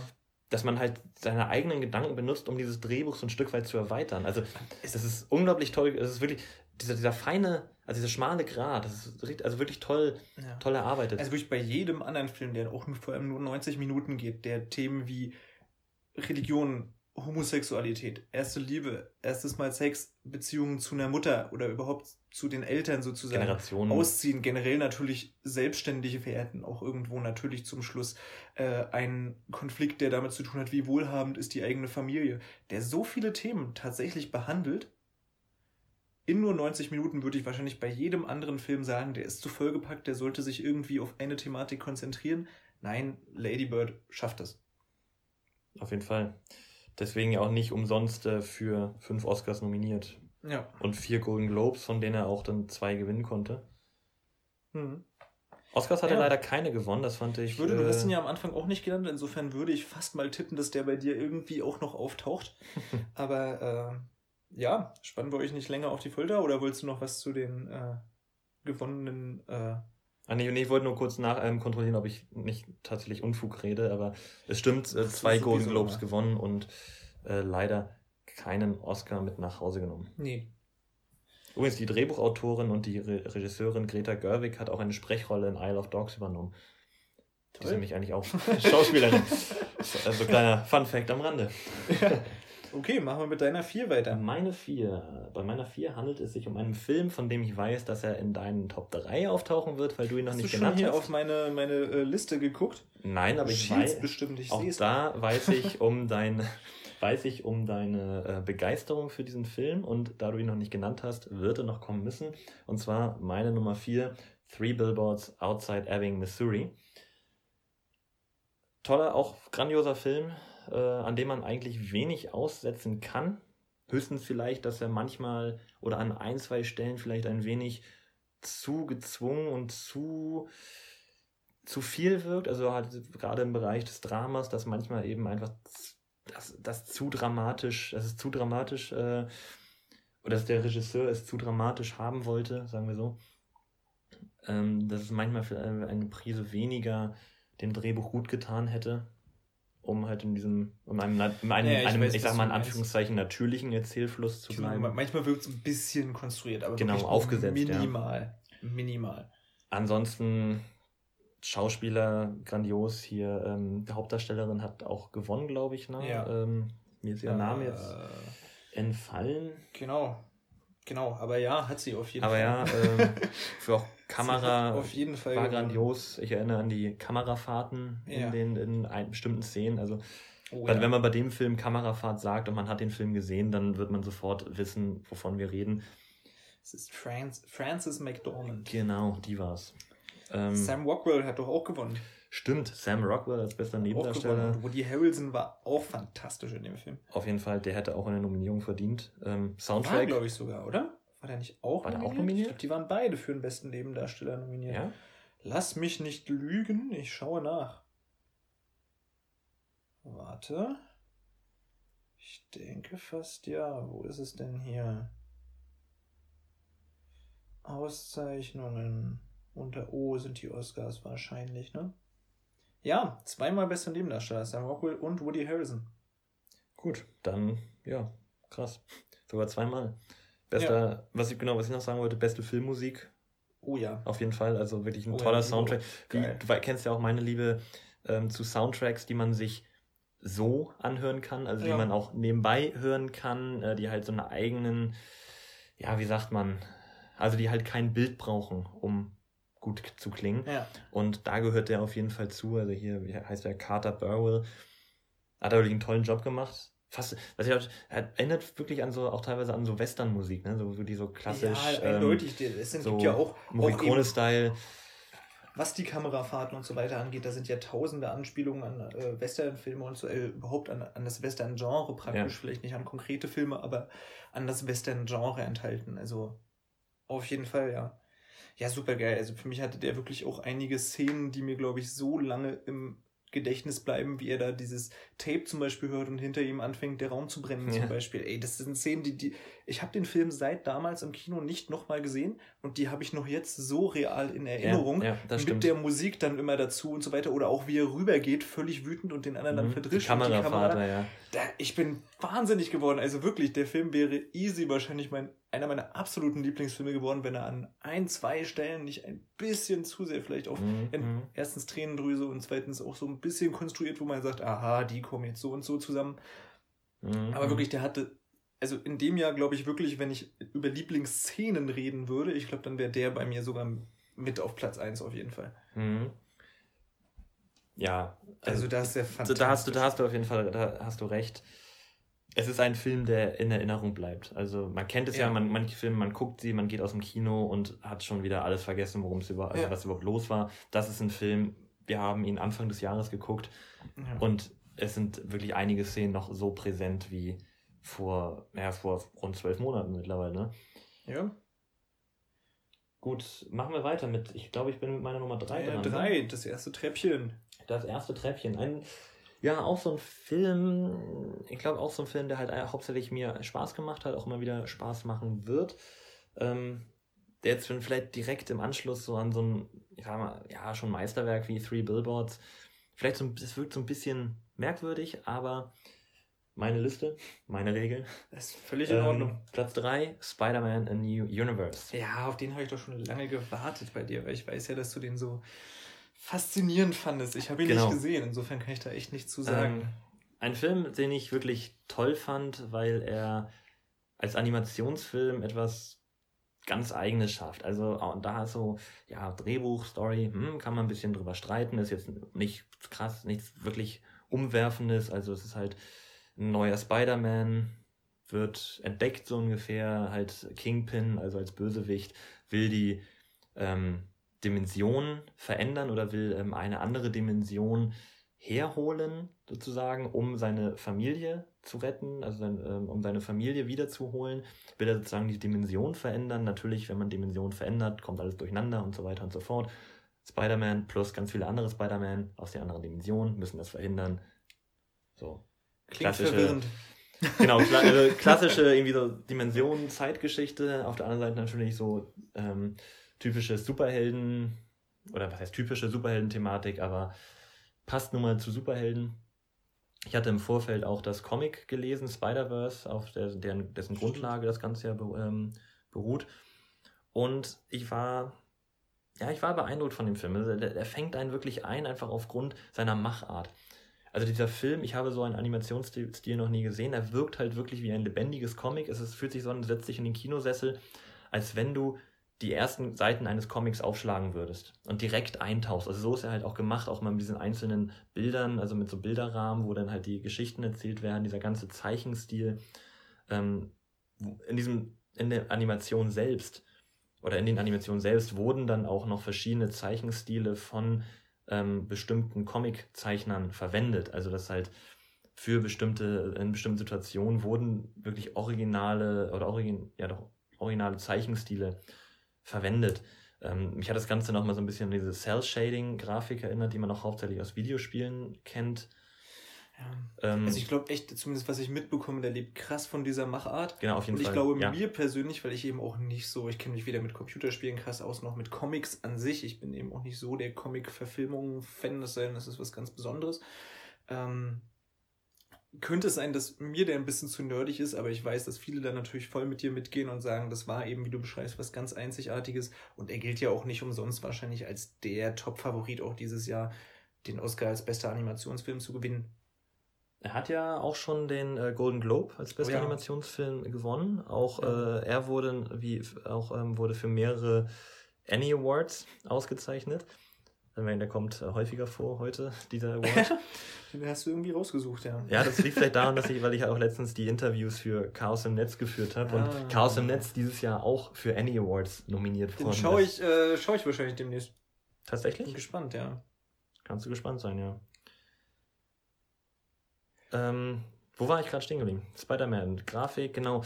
Ach genau, Nicolas Cage hatte ich vorhin angekündigt. Auch da, ähm, der Film hat ein durchaus ansehnliches Ensemble an Schauspielern. Äh, den, der Hauptdarsteller, den kennt man jetzt nicht unbedingt, das ist Sharmaik, Sharmaik Moore. Jungster, mhm. hat noch nicht viel gemacht, aber auf der ansonsten ähm, Brian Tyree Henry, Mahershala El Ali, Chris Pine, Nicolas Cage, Oscar Isaac. Also viele nur von, also viele sprechen nur Nebencharaktere, aber trotzdem ein großes Aufgebot. Und äh, einfach ein toller Animationsfilm, ja. Mehr kann ich es dazu nicht sagen. Guckt ihn euch an. Also bitte, dein Treppchen. Mein Treppchen ist, äh, wir haben schon drüber gesprochen, darum nicht mehr viel. Es kommt jetzt Three Billboards outside Ebbing, Missouri. Ich habe schon ganz viel drüber erzählt. ist fantastisch, deswegen gehe ich wirklich nahtlos zu äh, Platz 2 weiter. Und da gehe ich, ich gehe ja nicht immer mit, dem, mit den Oscars mit als bester Film, aber ich war absoluter Fan von Shape of Water Ich bin ja sowieso ein kleiner Guillermo del Toro äh, Fanboy, spätestens, allerspätestens mit äh, Pan's Labyrinth und für mich ist Shape of Water genauso fantastisch wie Pan's Labyrinth. Oh, es ist so eine Liebeserklärung an, an Kreaturen an sich und speziell natürlich an eine Kreatur, die natürlich auch an, äh, wie heißt der Film genau? Ich glaube, das Monster vom Black Lagoon oder irgendwie sowas. Äh, diesen Schwarz-Weiß-Film noch aus den 50er Jahren. The Creature of the Black Lagoon, mhm. glaube ich, heißt der im Original. Das ist also eine riesige Hommage. Daran erzählt eine Liebesgeschichte, die wahrscheinlich eben auch sehr ungewohnt ist und er hält da ja ungewohnt lange auch, auch drauf und ach, der Film ist einfach was, was ganz Besonderes, auch mit einer wunderschönen Musik. Alexandre Desplat mal wieder. Mal wieder. Ähm, toll geschauspielert. Ich mag es, wenn Filme, die gerade so ein bisschen morbider wirken, auch durchaus etwas brutaler sind. Hat mir auch super gefallen. Ich mag die ganze, das ganze Setting, man, man spielt das in den 30ern oder 40ern oder irgendwie sowas, glaube ich, ne? Ja, irgendwie sowas. Irgendwie sowas, das, das finde ich auch toll. Sprich, er hat auch tolle Kostüme, wunderschön gefilmt, alles. Also, habe ich leider seit dem Kinobesuch auch noch nicht wieder gesehen, muss ich aber dringend mal machen, genauso wie Three Billboards, weil wir da jetzt drüber geredet haben. Insofern Shape of Water mein Platz 2. Du hast ihn, mhm. glaube ich, davor schon genannt, ne? Ich hatte Bei ihn, ist er gar nicht in der genau, Ich hatte ihn, genau. Wow. nicht, weil ich ihn nicht mochte, aber ja, weiß nicht, also natürlich, ich habe solche Filme jetzt wie Spider-Man und Robin Hood und ja, das ist halt ist ja auch äh, okay. Also, ich weiß nicht, Shape of Water ist ein grandioser Film auf jeden Fall, äh, aber irgendwie, also er hat es halt einfach nicht in meine Liste geschafft, mhm. weil, weiß ich nicht. ich ja. weiß nicht. Es ist halt, keine Ahnung, kann ich irgendwie, kann ich nicht sagen. So direkter Vergleich. Ich würde ihn mir natürlich trotzdem jederzeit angucken, also, ja. weil er halt wirklich gut war. Ist auch gerade für, wenn ich mal kurz zähle, 1, 2, 3, 6, 9, 13 Oscar-Nominierungen. Ja, ja. Da ist auch schon sportlich. Der, ja, der da gibt es, glaube ich, fast keinen. Mit vier Auszeichnungen eigentlich schon fast ein bisschen. Äh, fast kein Department, glaube ich, wo, wo der eigentlich nicht fantastisch ist. Also, ja. das ist schon großartig, was Guillermo del Toro da gemacht hat. Ja, vier Auszeichnungen, fast schon ein bisschen äh, dürftig, wie gesagt. Naja, was ist dein äh, Vizefilm? Mein Vizefilm. Auch den, der, auch der wurde schon so? genannt. Ich weiß gar nicht. Auch der wurde schon genannt.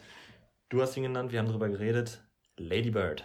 Ladybird, ja. Ein Film, ich, deswegen, ich werde nicht mehr viel zu dem Film selbst sagen, vielleicht nur eine kurz, ja, eine Anekdote, wenn man so will. Ich bin, du weißt ja, ich muss meistens über Filme nochmal nachdenken. Selten mhm. passiert es mir, dass ich äh, ja.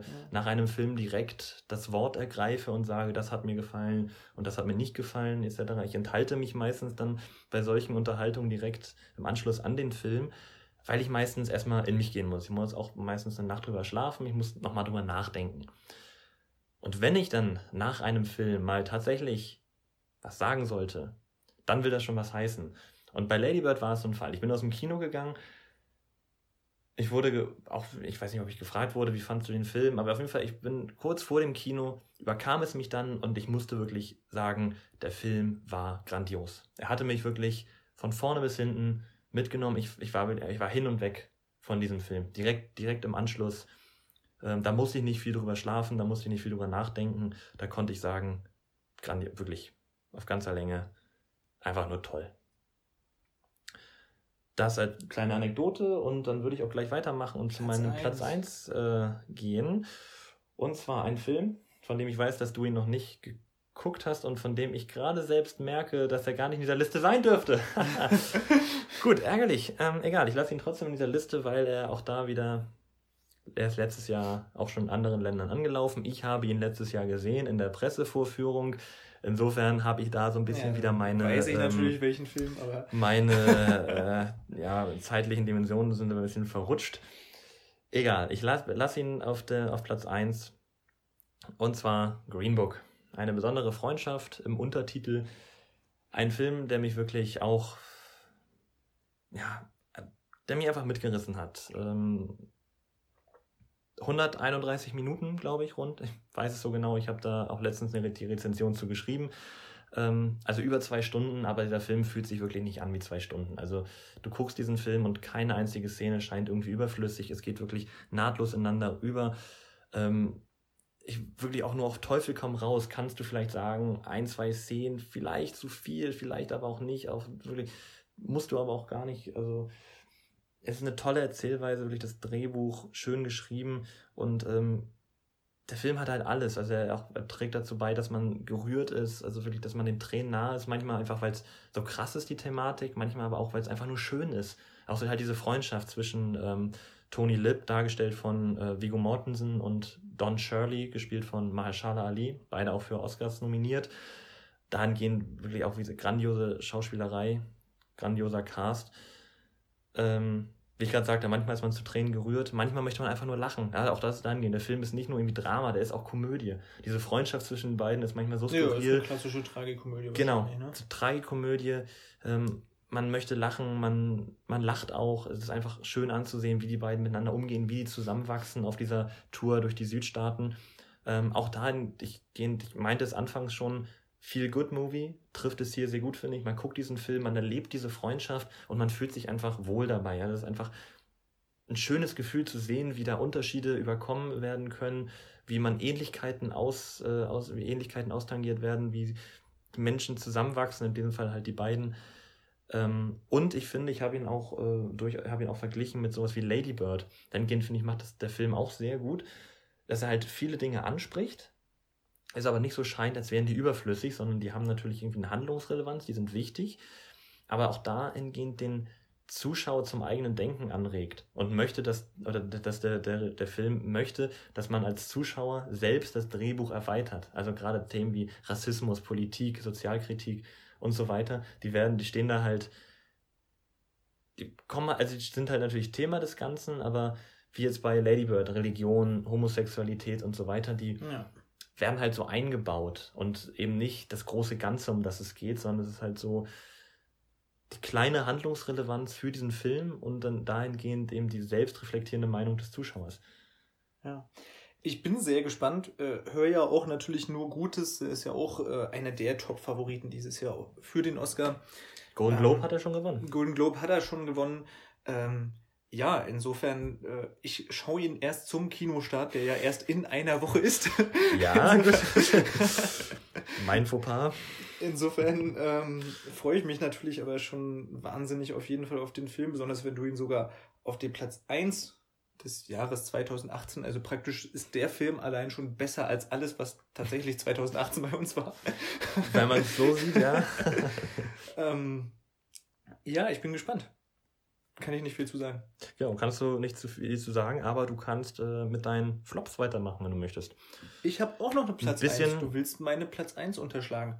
Ach, du hast auch noch Platz Leute, die Stimmt, gut aufgepasst haben. Leute, ja, die gut schon, aufgepasst bin... haben, wissen es natürlich. Erstens hast du mir sogar das Wort übergeben bei diesem Stimmt. Film, als er bei dir in der Liste stand und ich hatte ja auch schon angekündigt, er kommt noch. Es ist Call Me By Your Name. Ich glaube, der ist mir echt am längsten irgendwie Stimmt, an Bildern und allem so in äh, in Erinnerung geblieben. Insofern sage ich da jetzt auch gar nicht mehr viel zu. Ich wollte nur noch sagen, Filme, die es eventuell in meine oder vielleicht auch deine Liste geschafft haben könnten, die ich aber nicht gesehen habe, die aber auch jetzt zum Beispiel nominiert worden sind, viel, ist Black Clansman. Mhm. Habe ich noch nicht mhm. gesehen. Nee, ich auch nicht. Äh, A Star is Born. Den habe ich auch noch nicht Vor gesehen. dem habe ich mich ehrlich ja. gesagt ein bisschen gedrückt, weil ich ja. den Trailer nicht so fantastisch fand, ja. aber er soll ja wirklich gut sein und die Nominierungen sagen es ja auch. Ich habe noch nicht Spider-Man A New Universe gesehen. Äh, die Unglaublichen zwei habe ich auch noch nicht gesehen, den ich auch sehr warte. Und das könnte so ein Film für mich sein, der so ein bisschen äh, Arthouse-mäßig daherkommt. Under the Silver Lake. Da hatte ich überlegt, ins Kino zu gehen. Ich habe es aber irgendwie nicht mehr geschafft. Äh, der soll ja auch noch ganz gut sein, beziehungsweise einige finden den ganz gut. Flops, wie viele Flops hast du aufgeschrieben? Ich habe sechs. Sechs, das heißt, ich nenne, ich habe auch wieder eine Top Ten gemacht. Das heißt, ich nenne meine ersten vier und dann wechseln wir uns irgendwie ab. Machen wir Top. So. Ähm, bei mir sind es nicht nur Flops und richtig schlechte Filme, sondern wirklich auch Enttäuschungen. Ja, ja, bei mir also genau. Für mich ja. klare Enttäuschung, muss ich sagen. Und da ist es zum Beispiel für mich als riesen Harry Potter-Fan auf Platz 10 fantastische Tierwesen.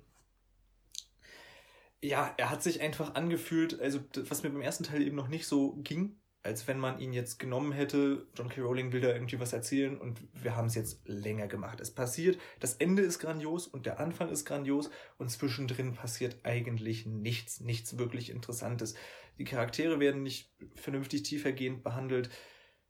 Nee, zwischendurch als Harry Potter-Fan muss ich sagen, habe ich mich ein bisschen gelangweilt und der hat mir auch ein bisschen zu sehr auf den Fanservice gesetzt und gebaut und da Sachen eingebaut, wo wahrscheinlich Leute, die nicht so viel mit Harry Potter zu tun haben, dann sagen würden, hm, was soll das jetzt? Und auch zu Recht. Deswegen bei mir fantastische Tierwesen. Du hast ihn auch gesehen. Was sagst du zu dem Film? Stimmst du mir dazu, dass er eher ein Flop bzw. eine Enttäuschung ist? Er ist nicht super schlecht, auf keinen Fall. Wie gesagt, starker Anfang, starkes Ende, aber für mich schon eine Enttäuschung. Da stimme ich dir auf jeden Fall zu. Also er kommt auch bei mir auf der Liste vor, bei mir ein bisschen weiter vorne, weil ich eben auch nicht mhm. zehn äh, Plätze habe. Aber dem kann ich mich eigentlich nur anschließen. Also Du steckst da, glaube ich, auch noch ein bisschen mehr drin in äh, so Harry Potter-Thematik, J.K. Rowling, als ich das tue, aber ich kann dir da durchaus zustimmen. Es war halt ein Film, der bei mir nicht unbedingt Eindruck hinterlassen hat, von dem man vielleicht mehr erwartet hat, was auch den Titel und dann ja doch irgendwie den Hype anging. Und insofern muss ich auch sagen, war ich dann ein, ich war nicht ja, aber ich habe mich, glaube ich, habe mich kurzweilig unterhalten gefühlt, aber ich war dann eben, was diesen Hype oder das Ganze drumherum, das große Ganze anging, doch eher enttäuscht. Ja. Machen wir zügig weiter. Avengers Infinity War ist mhm. bei mir auf der Platz 9. War unterhaltsam, aber ich bin dann so aus dem Kino gegangen und habe mir auch gesagt, boah, da hätte ich jetzt echt einfach mehr erwartet. Aus Thanos ja. als cooler Bösewicht an sich wurde zu wenig gemacht. Ich bin relativ entsetzt, dass Avengers Infinity War für die besten visuellen Effekte nominiert ist, weil die fand ich gerade, wenn man sich den Hulkbuster teilweise mit, äh, nee, den, den, wie heißt er? Doch, der Hulkbuster, ja, ja. in dem mhm. dann sogar, äh, wie heißt der Hulkdarsteller?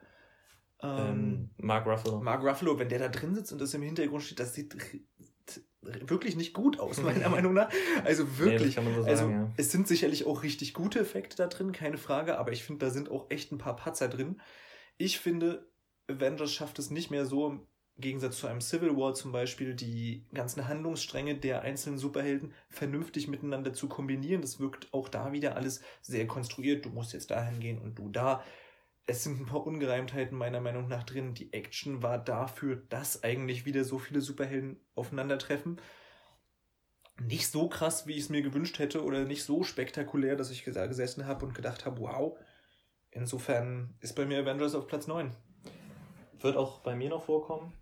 Äh, und ja, kann mich eigentlich auch nur anschließen. Er wollte zu viel in, naja, gar nicht mal so kurzer Zeit. Der Film ging doch eine Weile, aber er wollte trotzdem zu viel eben für diese, für diese Zeit.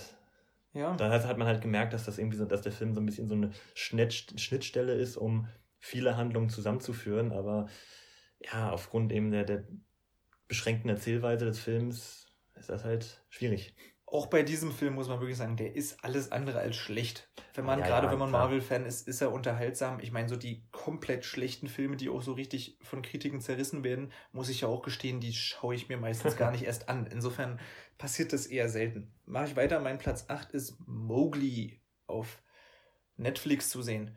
Schöne Idee, dass man das neu aufsetzen möchte. Wirklich schön. Funktioniert aber nicht. Die Story ist meiner Meinung nach nicht wirklich interessant. Sie hätte wenn man es so angeht, deutlich düsterer, deutlich brutaler sein können. Ähm, die Musik fand ich, hat mich irgendwie ein bisschen genervt auf Dauer. Die Effekte waren bei weitem nicht so gut wie der vor zwei Jahren, wie das Dschungelbuch von vor zwei Jahren. Insofern fand ich es alles eine nette Idee, aber irgendwie wollte es nicht so richtig funktionieren. Von Andy Serkis eigentlich inszeniert, da hätte man was Cooles erwarten können. Aber ja, hat mich eben nicht so umgehauen. Du hast ihn, glaube ich, nicht ich gesehen. Ich habe ihn nicht gesehen. Insofern kann ich da nicht viel zu sagen. Okay. Platz 7, da bin ich gespannt, was du dazu sagst. Solo, a Star Wars Story. ich weiß, hier sitzt ein großer, großer Star Wars-Fan neben mir, der dem Franchise teilweise viel verzeiht, aber er ist für mich erstmal wirklich der schwächste Star Wars oder Extended Star Wars ähm, Film überhaupt.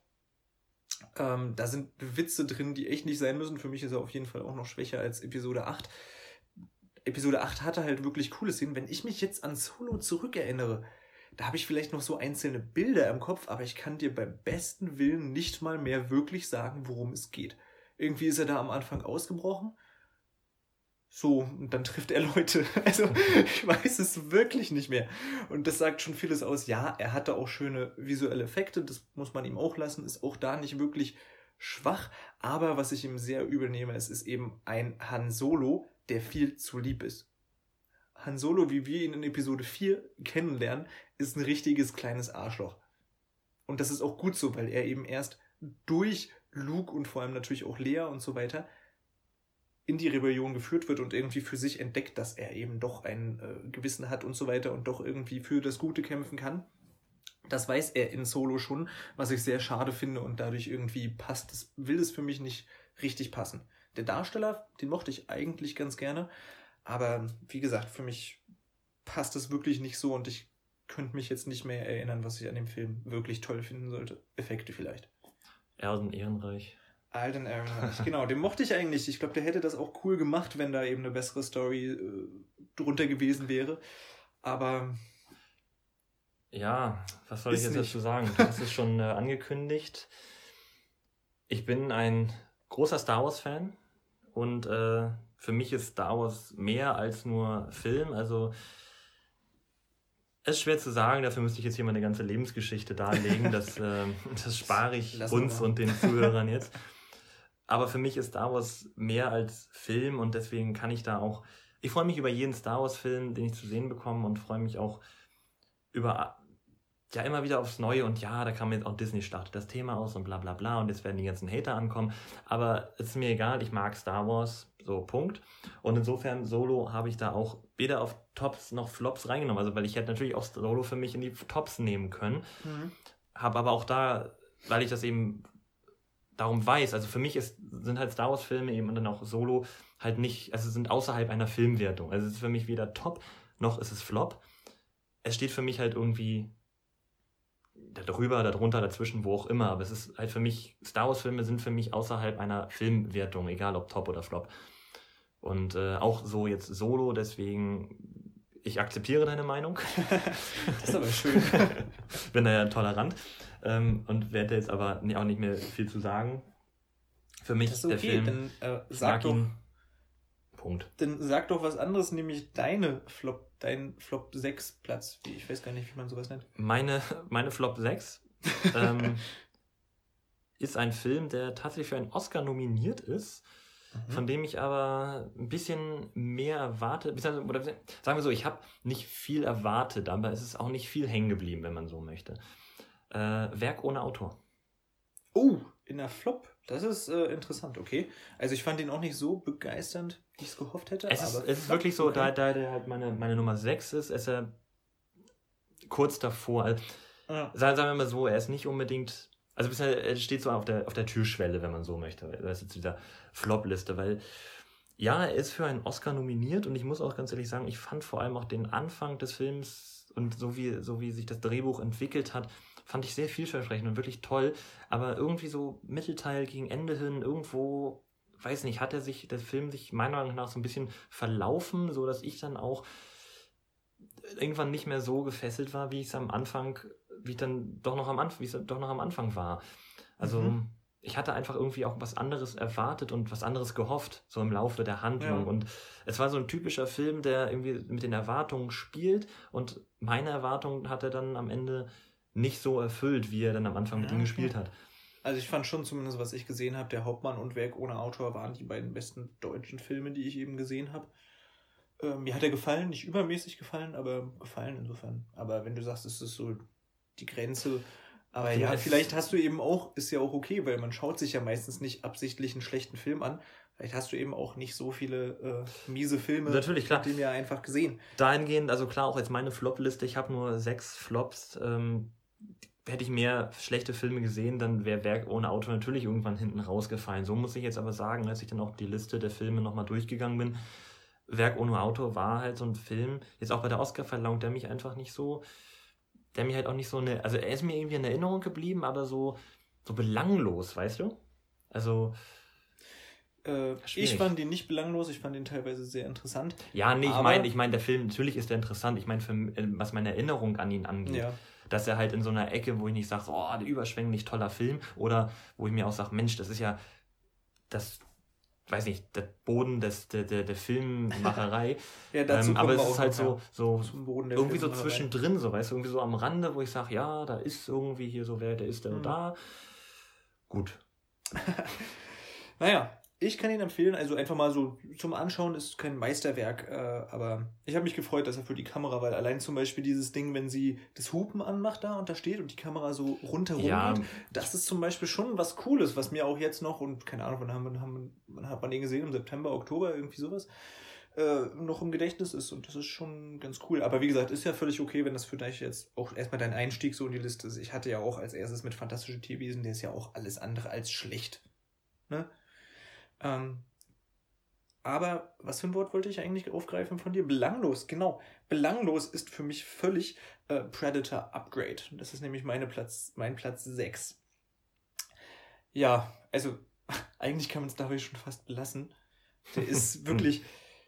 Oh, es gibt auch wieder nichts, woran ich mich eigentlich noch an diesen Film irgendwie erinnern kann. Der hatte keine spannende Action, der hatte keine coolen Sprüche, wie eben noch der Predator, der erste Predator-Film, den ich sehr, sehr, sehr gerne mag.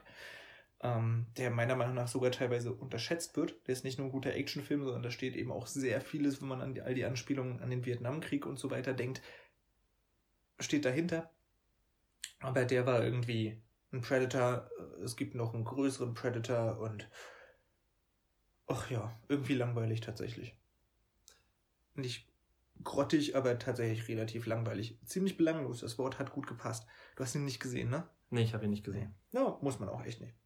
äh, dann mache ich mit der 5 weiter, damit wir dann schön abwechseln können. Wir haben schon drüber gesprochen. Ich habe meine Meinung schon gesagt. Er ist bei mir auf der Platz 5.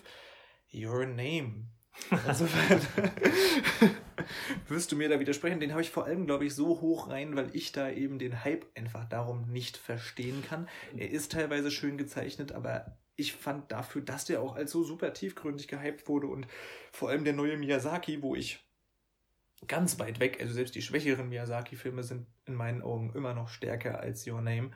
Insofern, ähm, gehe ich da eben einfach so ein bisschen, glaube ich, deswegen ist der so weit oben bei mir, weil ich einfach sagen will, nee, ich hype ihn definitiv nicht so. Ich finde ihn eher Mittelmaß. Das ist ja okay. Vielleicht liegt es bei mir daran, dass ich diesen Hype gar nicht so mitbekommen habe, mich auch gar nicht auf so einer Hypewelle gefühlt habe, sondern ich habe den recht unvoreingenommen geguckt ja, klar, und war, war einfach irgendwie, ja, von, auch von der, von, der, von der Animation her, von dem Stil her, der Story und so, war ich einfach irgendwie begeistert. Also ich habe mich da gar nicht auf so einer Hypewelle gefühlt oder so. Ich habe den einfach so geguckt und saß vor meinem Fernseher und dachte, schön. Mag ich. Schön. Gut, dann werde ich jetzt einfach mal weitermachen mit meiner Nummer 5.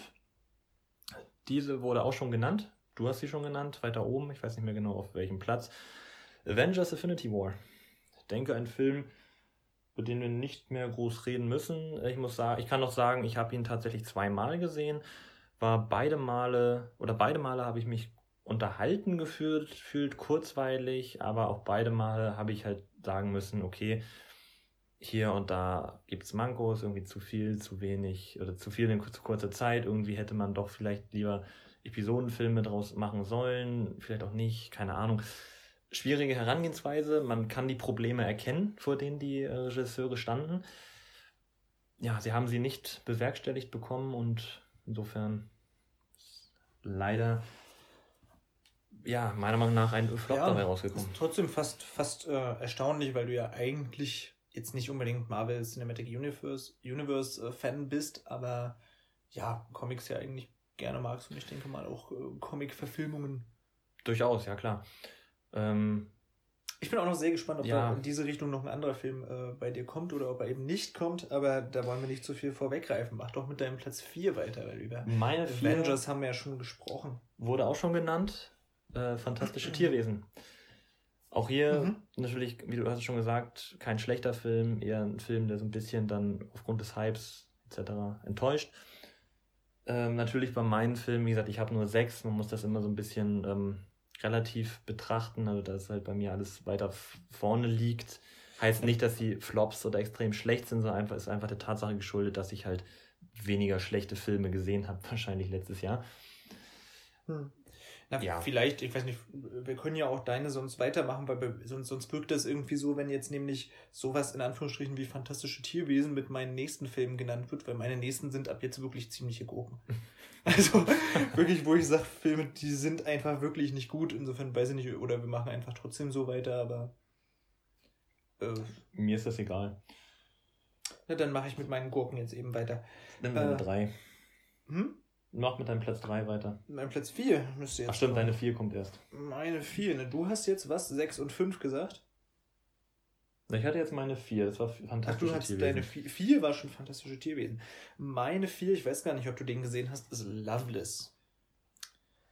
Loveless, das ist ein, ich glaube, russischer Film. Der war letztes Jahr, in dem Zusammenhang habe ich ihn auch gesehen, für den Oscar als bester fremdsprachiger Film Sag mir irgendwas. Loveless, ja, kannst ja mal googeln oder sowas. Also Loveless ist da auch fast Motto. Ich fand auch den Film meiner Meinung nach relativ lieblos inszeniert. Er sollte natürlich auch so diese Kälte und dunkle Farben und alles irgendwie ausdrücken, aber ich fand den wirklich, wirklich, und das geht mir sehr selten bei einem Film so, gähnend langweilig. Ständig lange Kameraeinstellungen, es passiert wirklich nichts Interessantes auf diesem Bild. Also der Regisseur darf sich gerne mal Roma zum Beispiel angucken, der ähnlich herangeht, der auch diese langen Kameraeinstellungen hat, aber da immer im Detail irgendetwas Interessantes zu finden ist. Bei Loveless überhaupt nicht. Ich habe mich wirklich sehr gelangweilt. Ja, war, war für Okay. mich so ein klassischer Film. Ich will besonders künstlerisch sein und alles ist so dramatisch und ich halte ganz lange meine Kamera drauf und sind die Schauspieler nicht toll? Sie waren gut, aber nicht toll. Ähm, ja. Und irgendwie eine Handlung, wo ich sage, das, das wirkt so, die, die spricht tatsächliche Probleme an, soziale Probleme eben vor allem, aber es wirkt eben so, ach, das ist ein soziales Problem. Machen wir darüber mal einen sehr dramatischen, traurigen Film. Das kam eben überhaupt nicht rüber. Fand ich schade. Das ist interessant, äh, weil ich sehe hier gerade bei den, beim Europäischen Filmpreis wurde der Film tatsächlich für seine Kamera ausgezeichnet. Tja, wir wissen ja manchmal, dass das so Kamera, wenn sie sehr ruhig ist und so, wird es schnell für einen Kamerapreis und sowas inszeniert. Aber wie gesagt, man muss das, finde ich, wirklich nur einmal mit dem grandiosen Roma vergleichen und schon hat er bei weitem das Nachsehen. Ja, klar. Ist auch hier die Flops, auch die nur subjektiv, also äh, Ja, sowieso. klar. Je, ne, Ein Actionfilm, der nicht mal unterhalten Ach so, ist, Platz ist bei drei. mir auf Platz 3. Pacific Rim Uprising. ah. War wirklich strunzendumm. Wie gesagt, ich habe ja gesagt, ich bin ein Guillermo del Toro Fanboy. Das heißt, ich mochte den ersten sehr. Ist nicht kein großes filmisches Meisterwerk wie Shape of Water, aber ich mochte ihn. Aber Pacific Rim Uprising, wirklich, der ist so doof. Ein doofer Spruch, der nicht lustig ist, nach dem anderen. Action, die nicht so cool, bei weitem nicht so cool ist, wie sie sein möchte. Ein Plot, der vorhersehbar ist bis zum geht nicht mehr. Ähm, Dabei war Del Toro sogar noch Drehbuchautor.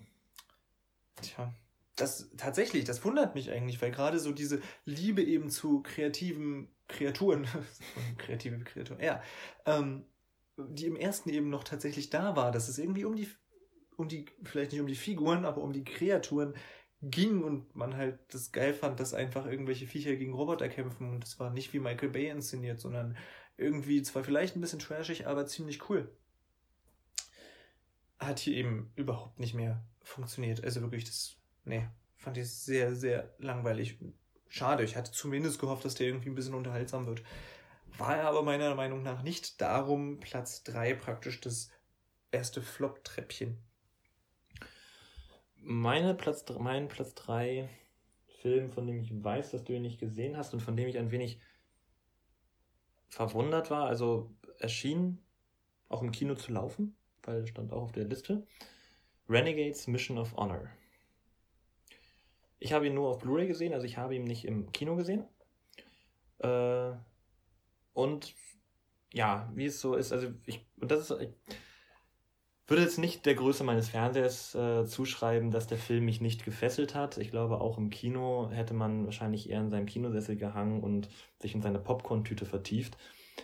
Denn der Film verspricht, also der, der verspricht was. Er macht halt Spaß, hat, hat nicht typischer Kriegsfilm, ist nicht nur typisch Action, hat auch so ein bisschen was Abenteuerhaftes dran. So, es geht halt um diese Suche nach so einem Goldschatz äh, während des Jugoslawienkrieges. Also so ein kleines Squad-Team macht sich eben auf die Suche nach diesem Goldschatz. Ähm, schauspielerisch auch nichts Besonderes. J.K. Simmons sticht ein wenig hervor. Seine Rolle hat nicht unbedingt viel Anspruch, aber er macht es grandios, wie ich finde. Und ansonsten ja, geht halt auch dieses ganze Abenteuerhafte wirklich so. Ich meine, man muss sich vorstellen, es geht um ein, die Suche nach einem Goldschatz, ja klar, und dann auch das ganze Abenteuer verbunden mit Action. Und es ist, das ist sowieso kein großes Genre, so Action-Abenteuer. Nee, aber trotzdem kommt bei mir gleich auch noch auf Platz 2, ja. es ist, dann weiß ich glaube ich schon welcher Film. ähm, es ist wirklich so, es verläuft sich einfach im Sand. Also weißt du, weder also zum einen sowohl diese Schatzsuche als auch der Actionanteil des Films, das verschwindet, es verpufft einfach so. Gerade auch so am Ende, es gibt kein großes Aufeinandertreffen der Konfliktparteien. Kein, also gerade man wartet dann fast so ein bisschen was unrealistische Action. Also einfach das übertrieben, irgendwie Dinge in die Luft fliegen. So klar, jetzt nicht so krass wie bei Michael Day, Bay unrealistisch teilweise, aber einfach so ein bisschen übertriebene Action. So wenige gegen viele und nichts passiert. Es ist einfach langweilig. Es ist so, du sitzt denn da und denkst dir so, komm, jetzt passiert es gleich und nein. Ein bisschen Michael Day wäre so gut gewesen, ja? Michael Day? Mhm. ja, einfach nur. Ja. Michael Day wäre ein cooler Name. Ähm, Im Endeffekt hatte ich nicht viel Erwartungen an den Film. Äh, ich habe einfach was erwartet, also ein bisschen oder gute Unterhaltung erwartet. Nicht handlungstechnisch viel, aber auch dahingehend ist leider ja nicht viel bei rumgekommen. ja, glaube ich. Ich habe deine Kritik gelesen. Insofern willst du mit deinem Platz 2 weitermachen? Zwei. Ja, kann ich tun. Mein Platz 2, ich glaube, den hast du vorhin schon erwartet. Ein weiterer Superheldenfilm oder ja, Ja, vielleicht Anti-Superheldenfilm, eine Comicverfilmung auf jeden Fall. Und zwar handelt es sich dabei um Venom. Venom, ja. Ich habe ihn gemieden, auch im Kino, ja. Ein Film, den ich ja nicht widerwillig geguckt habe. Es war einfach, ja, sagen wir mal so, aus Jux und Tollerei. Ich habe auch da nicht viel erwartet. Ich dachte, hm, kann man sich mal im Kino angucken. Aber auch, ich, auch da, ich ach, weiß nicht, irgendwie die Unterhaltung ist auf der Strecke geblieben. Also gerade bei so einem Superheldenfilm, da kann man ja auch einfach mal so ein bisschen auf den Putz hauen, muss ja gar nicht groß was zeigen. Aber auch da, so Action, Effekte und so, das war alles, fand ich gut. Das war so ein bisschen noch von vor zehn Jahren, was die Effekte anging. Die Action war auch sehr schwach, gerade wenn man bedenkt, dass man ähm, so einen Charakter wie, wie Venom hat, irgendwie auch so ein übernatürliches, oder ja doch, naja, übernatürlich, aber außerirdisches Wesen, das halt auch unglaublich stark ist, irgendwie noch andere Kräfte hat. Dahingehend war die Darstellung von Venom schon cool irgendwie, aber ja, weiß nicht, es war dann auch teilweise zu zerschnitten und auch die, die, ähm, der finale Kampf und einfach zu, ne, so wie man das gern bei Actionfilmen macht, aber einfach zu viele Cuts und Schnitts hier und wackelige Kamera und du hast einfach gar nichts davon mitbekommen, von diesen Kampfszenen. Ähm, zudem fand ich das auch handlungstechnisch, wie gesagt, ich habe nicht viel erwartet, aber es war trotzdem hat meine Unterwartung, meine nicht vorhandenen Erwartungen noch untertroffen, dass es einfach wieder so ein Selbstzweck war teilweise, ja, dass du halt, du hast da glaube ich nur anderthalb Stunden oder so und du hast halt wirklich gemerkt, so, man, an manchen Punkten so Schlag auf Schlag, jetzt muss irgendwie die Handlung vorangehen, so ganz klassisch irgendwie, wir mögen uns nicht, aber aufgrund der Handlung sind wir jetzt Freunde, weil sonst kann es nicht weitergehen. Und du als Zuschauer sitzt halt einfach nur da und denkst dir, warum so, wie, ne, also, nee, einfach nein, das ist kein gutes Kino. Und deswegen meine Nummer zwei. Naja, soll ich mit 2 und 1 weitermachen? Also ich habe Venom nicht gesehen, insofern kann ich dazu nichts sagen. Ja, der ist so, so ein kleines Phänomen dieses Jahr auf jeden Fall gewesen. So, es gab ja welche, die haben ihn richtig gefeiert und von den Kritikern wurde der aber meistens auch ziemlich zerrissen. Ja, zu Recht. Naja, aber Venom 2, du darfst dich also äh, freuen, ist auf jeden Fall schon in der Produktion. Ja, es gab ja auch eine, wieder eine äh, Post-Credit-Szene, natürlich ähm, Marvel-typisch. Obwohl das ja nicht zum, also Nicht klar, MCU, Marvel, ne, das genau, ist nicht MCU, aber, Sony, genau, Sony U. MCU Universe.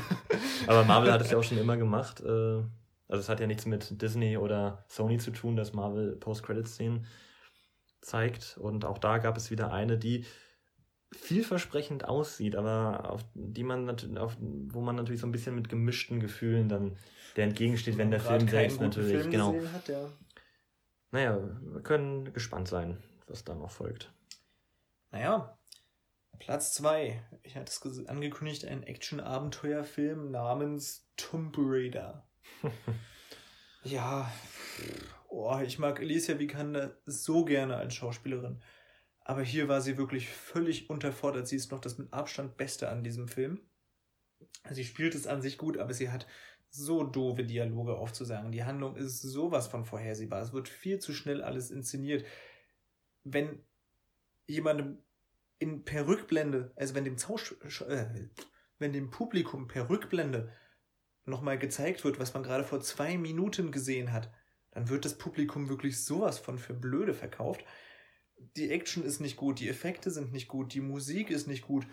Ähm, es ist absolut langweilig. Es, es gibt nicht eine Szene, die irgendwie ein bisschen rührend oder irgendwie sowas ist. Selbst die, die Figur des Lara Croft ist halt typisch toughes Mädchen, versucht sich irgendwie ein bisschen durchzusetzen. Also ist natürlich was Wichtiges, was man auch gut erzählen kann, aber gelingt da eben überhaupt nicht, sondern ist nur nervig.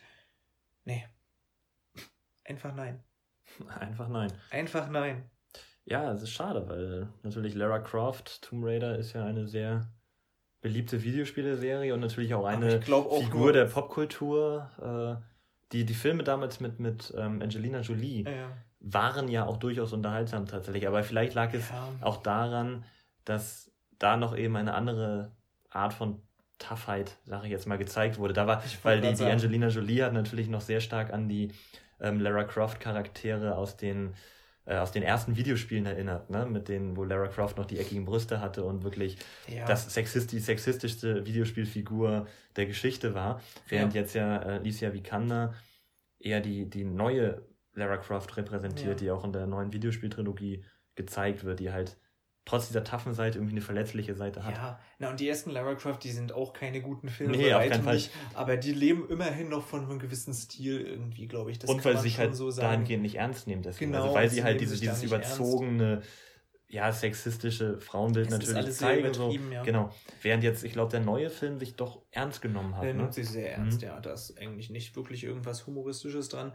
Und wer überhaupt auf die Idee gekommen ist, sozusagen einen ernsthaften Film aus dieser Tomb Raider-Reihe zu machen, sozusagen, die ja auch in den Videospielen nicht wirklich von einer guten Story gelebt haben. Naja, die neuen tun das aber mehr. Ja, gut, das kann sein. Ich bin auch gar nicht so der Videospielfan. Ich kenne es eben nur sozusagen von den alten Spielen.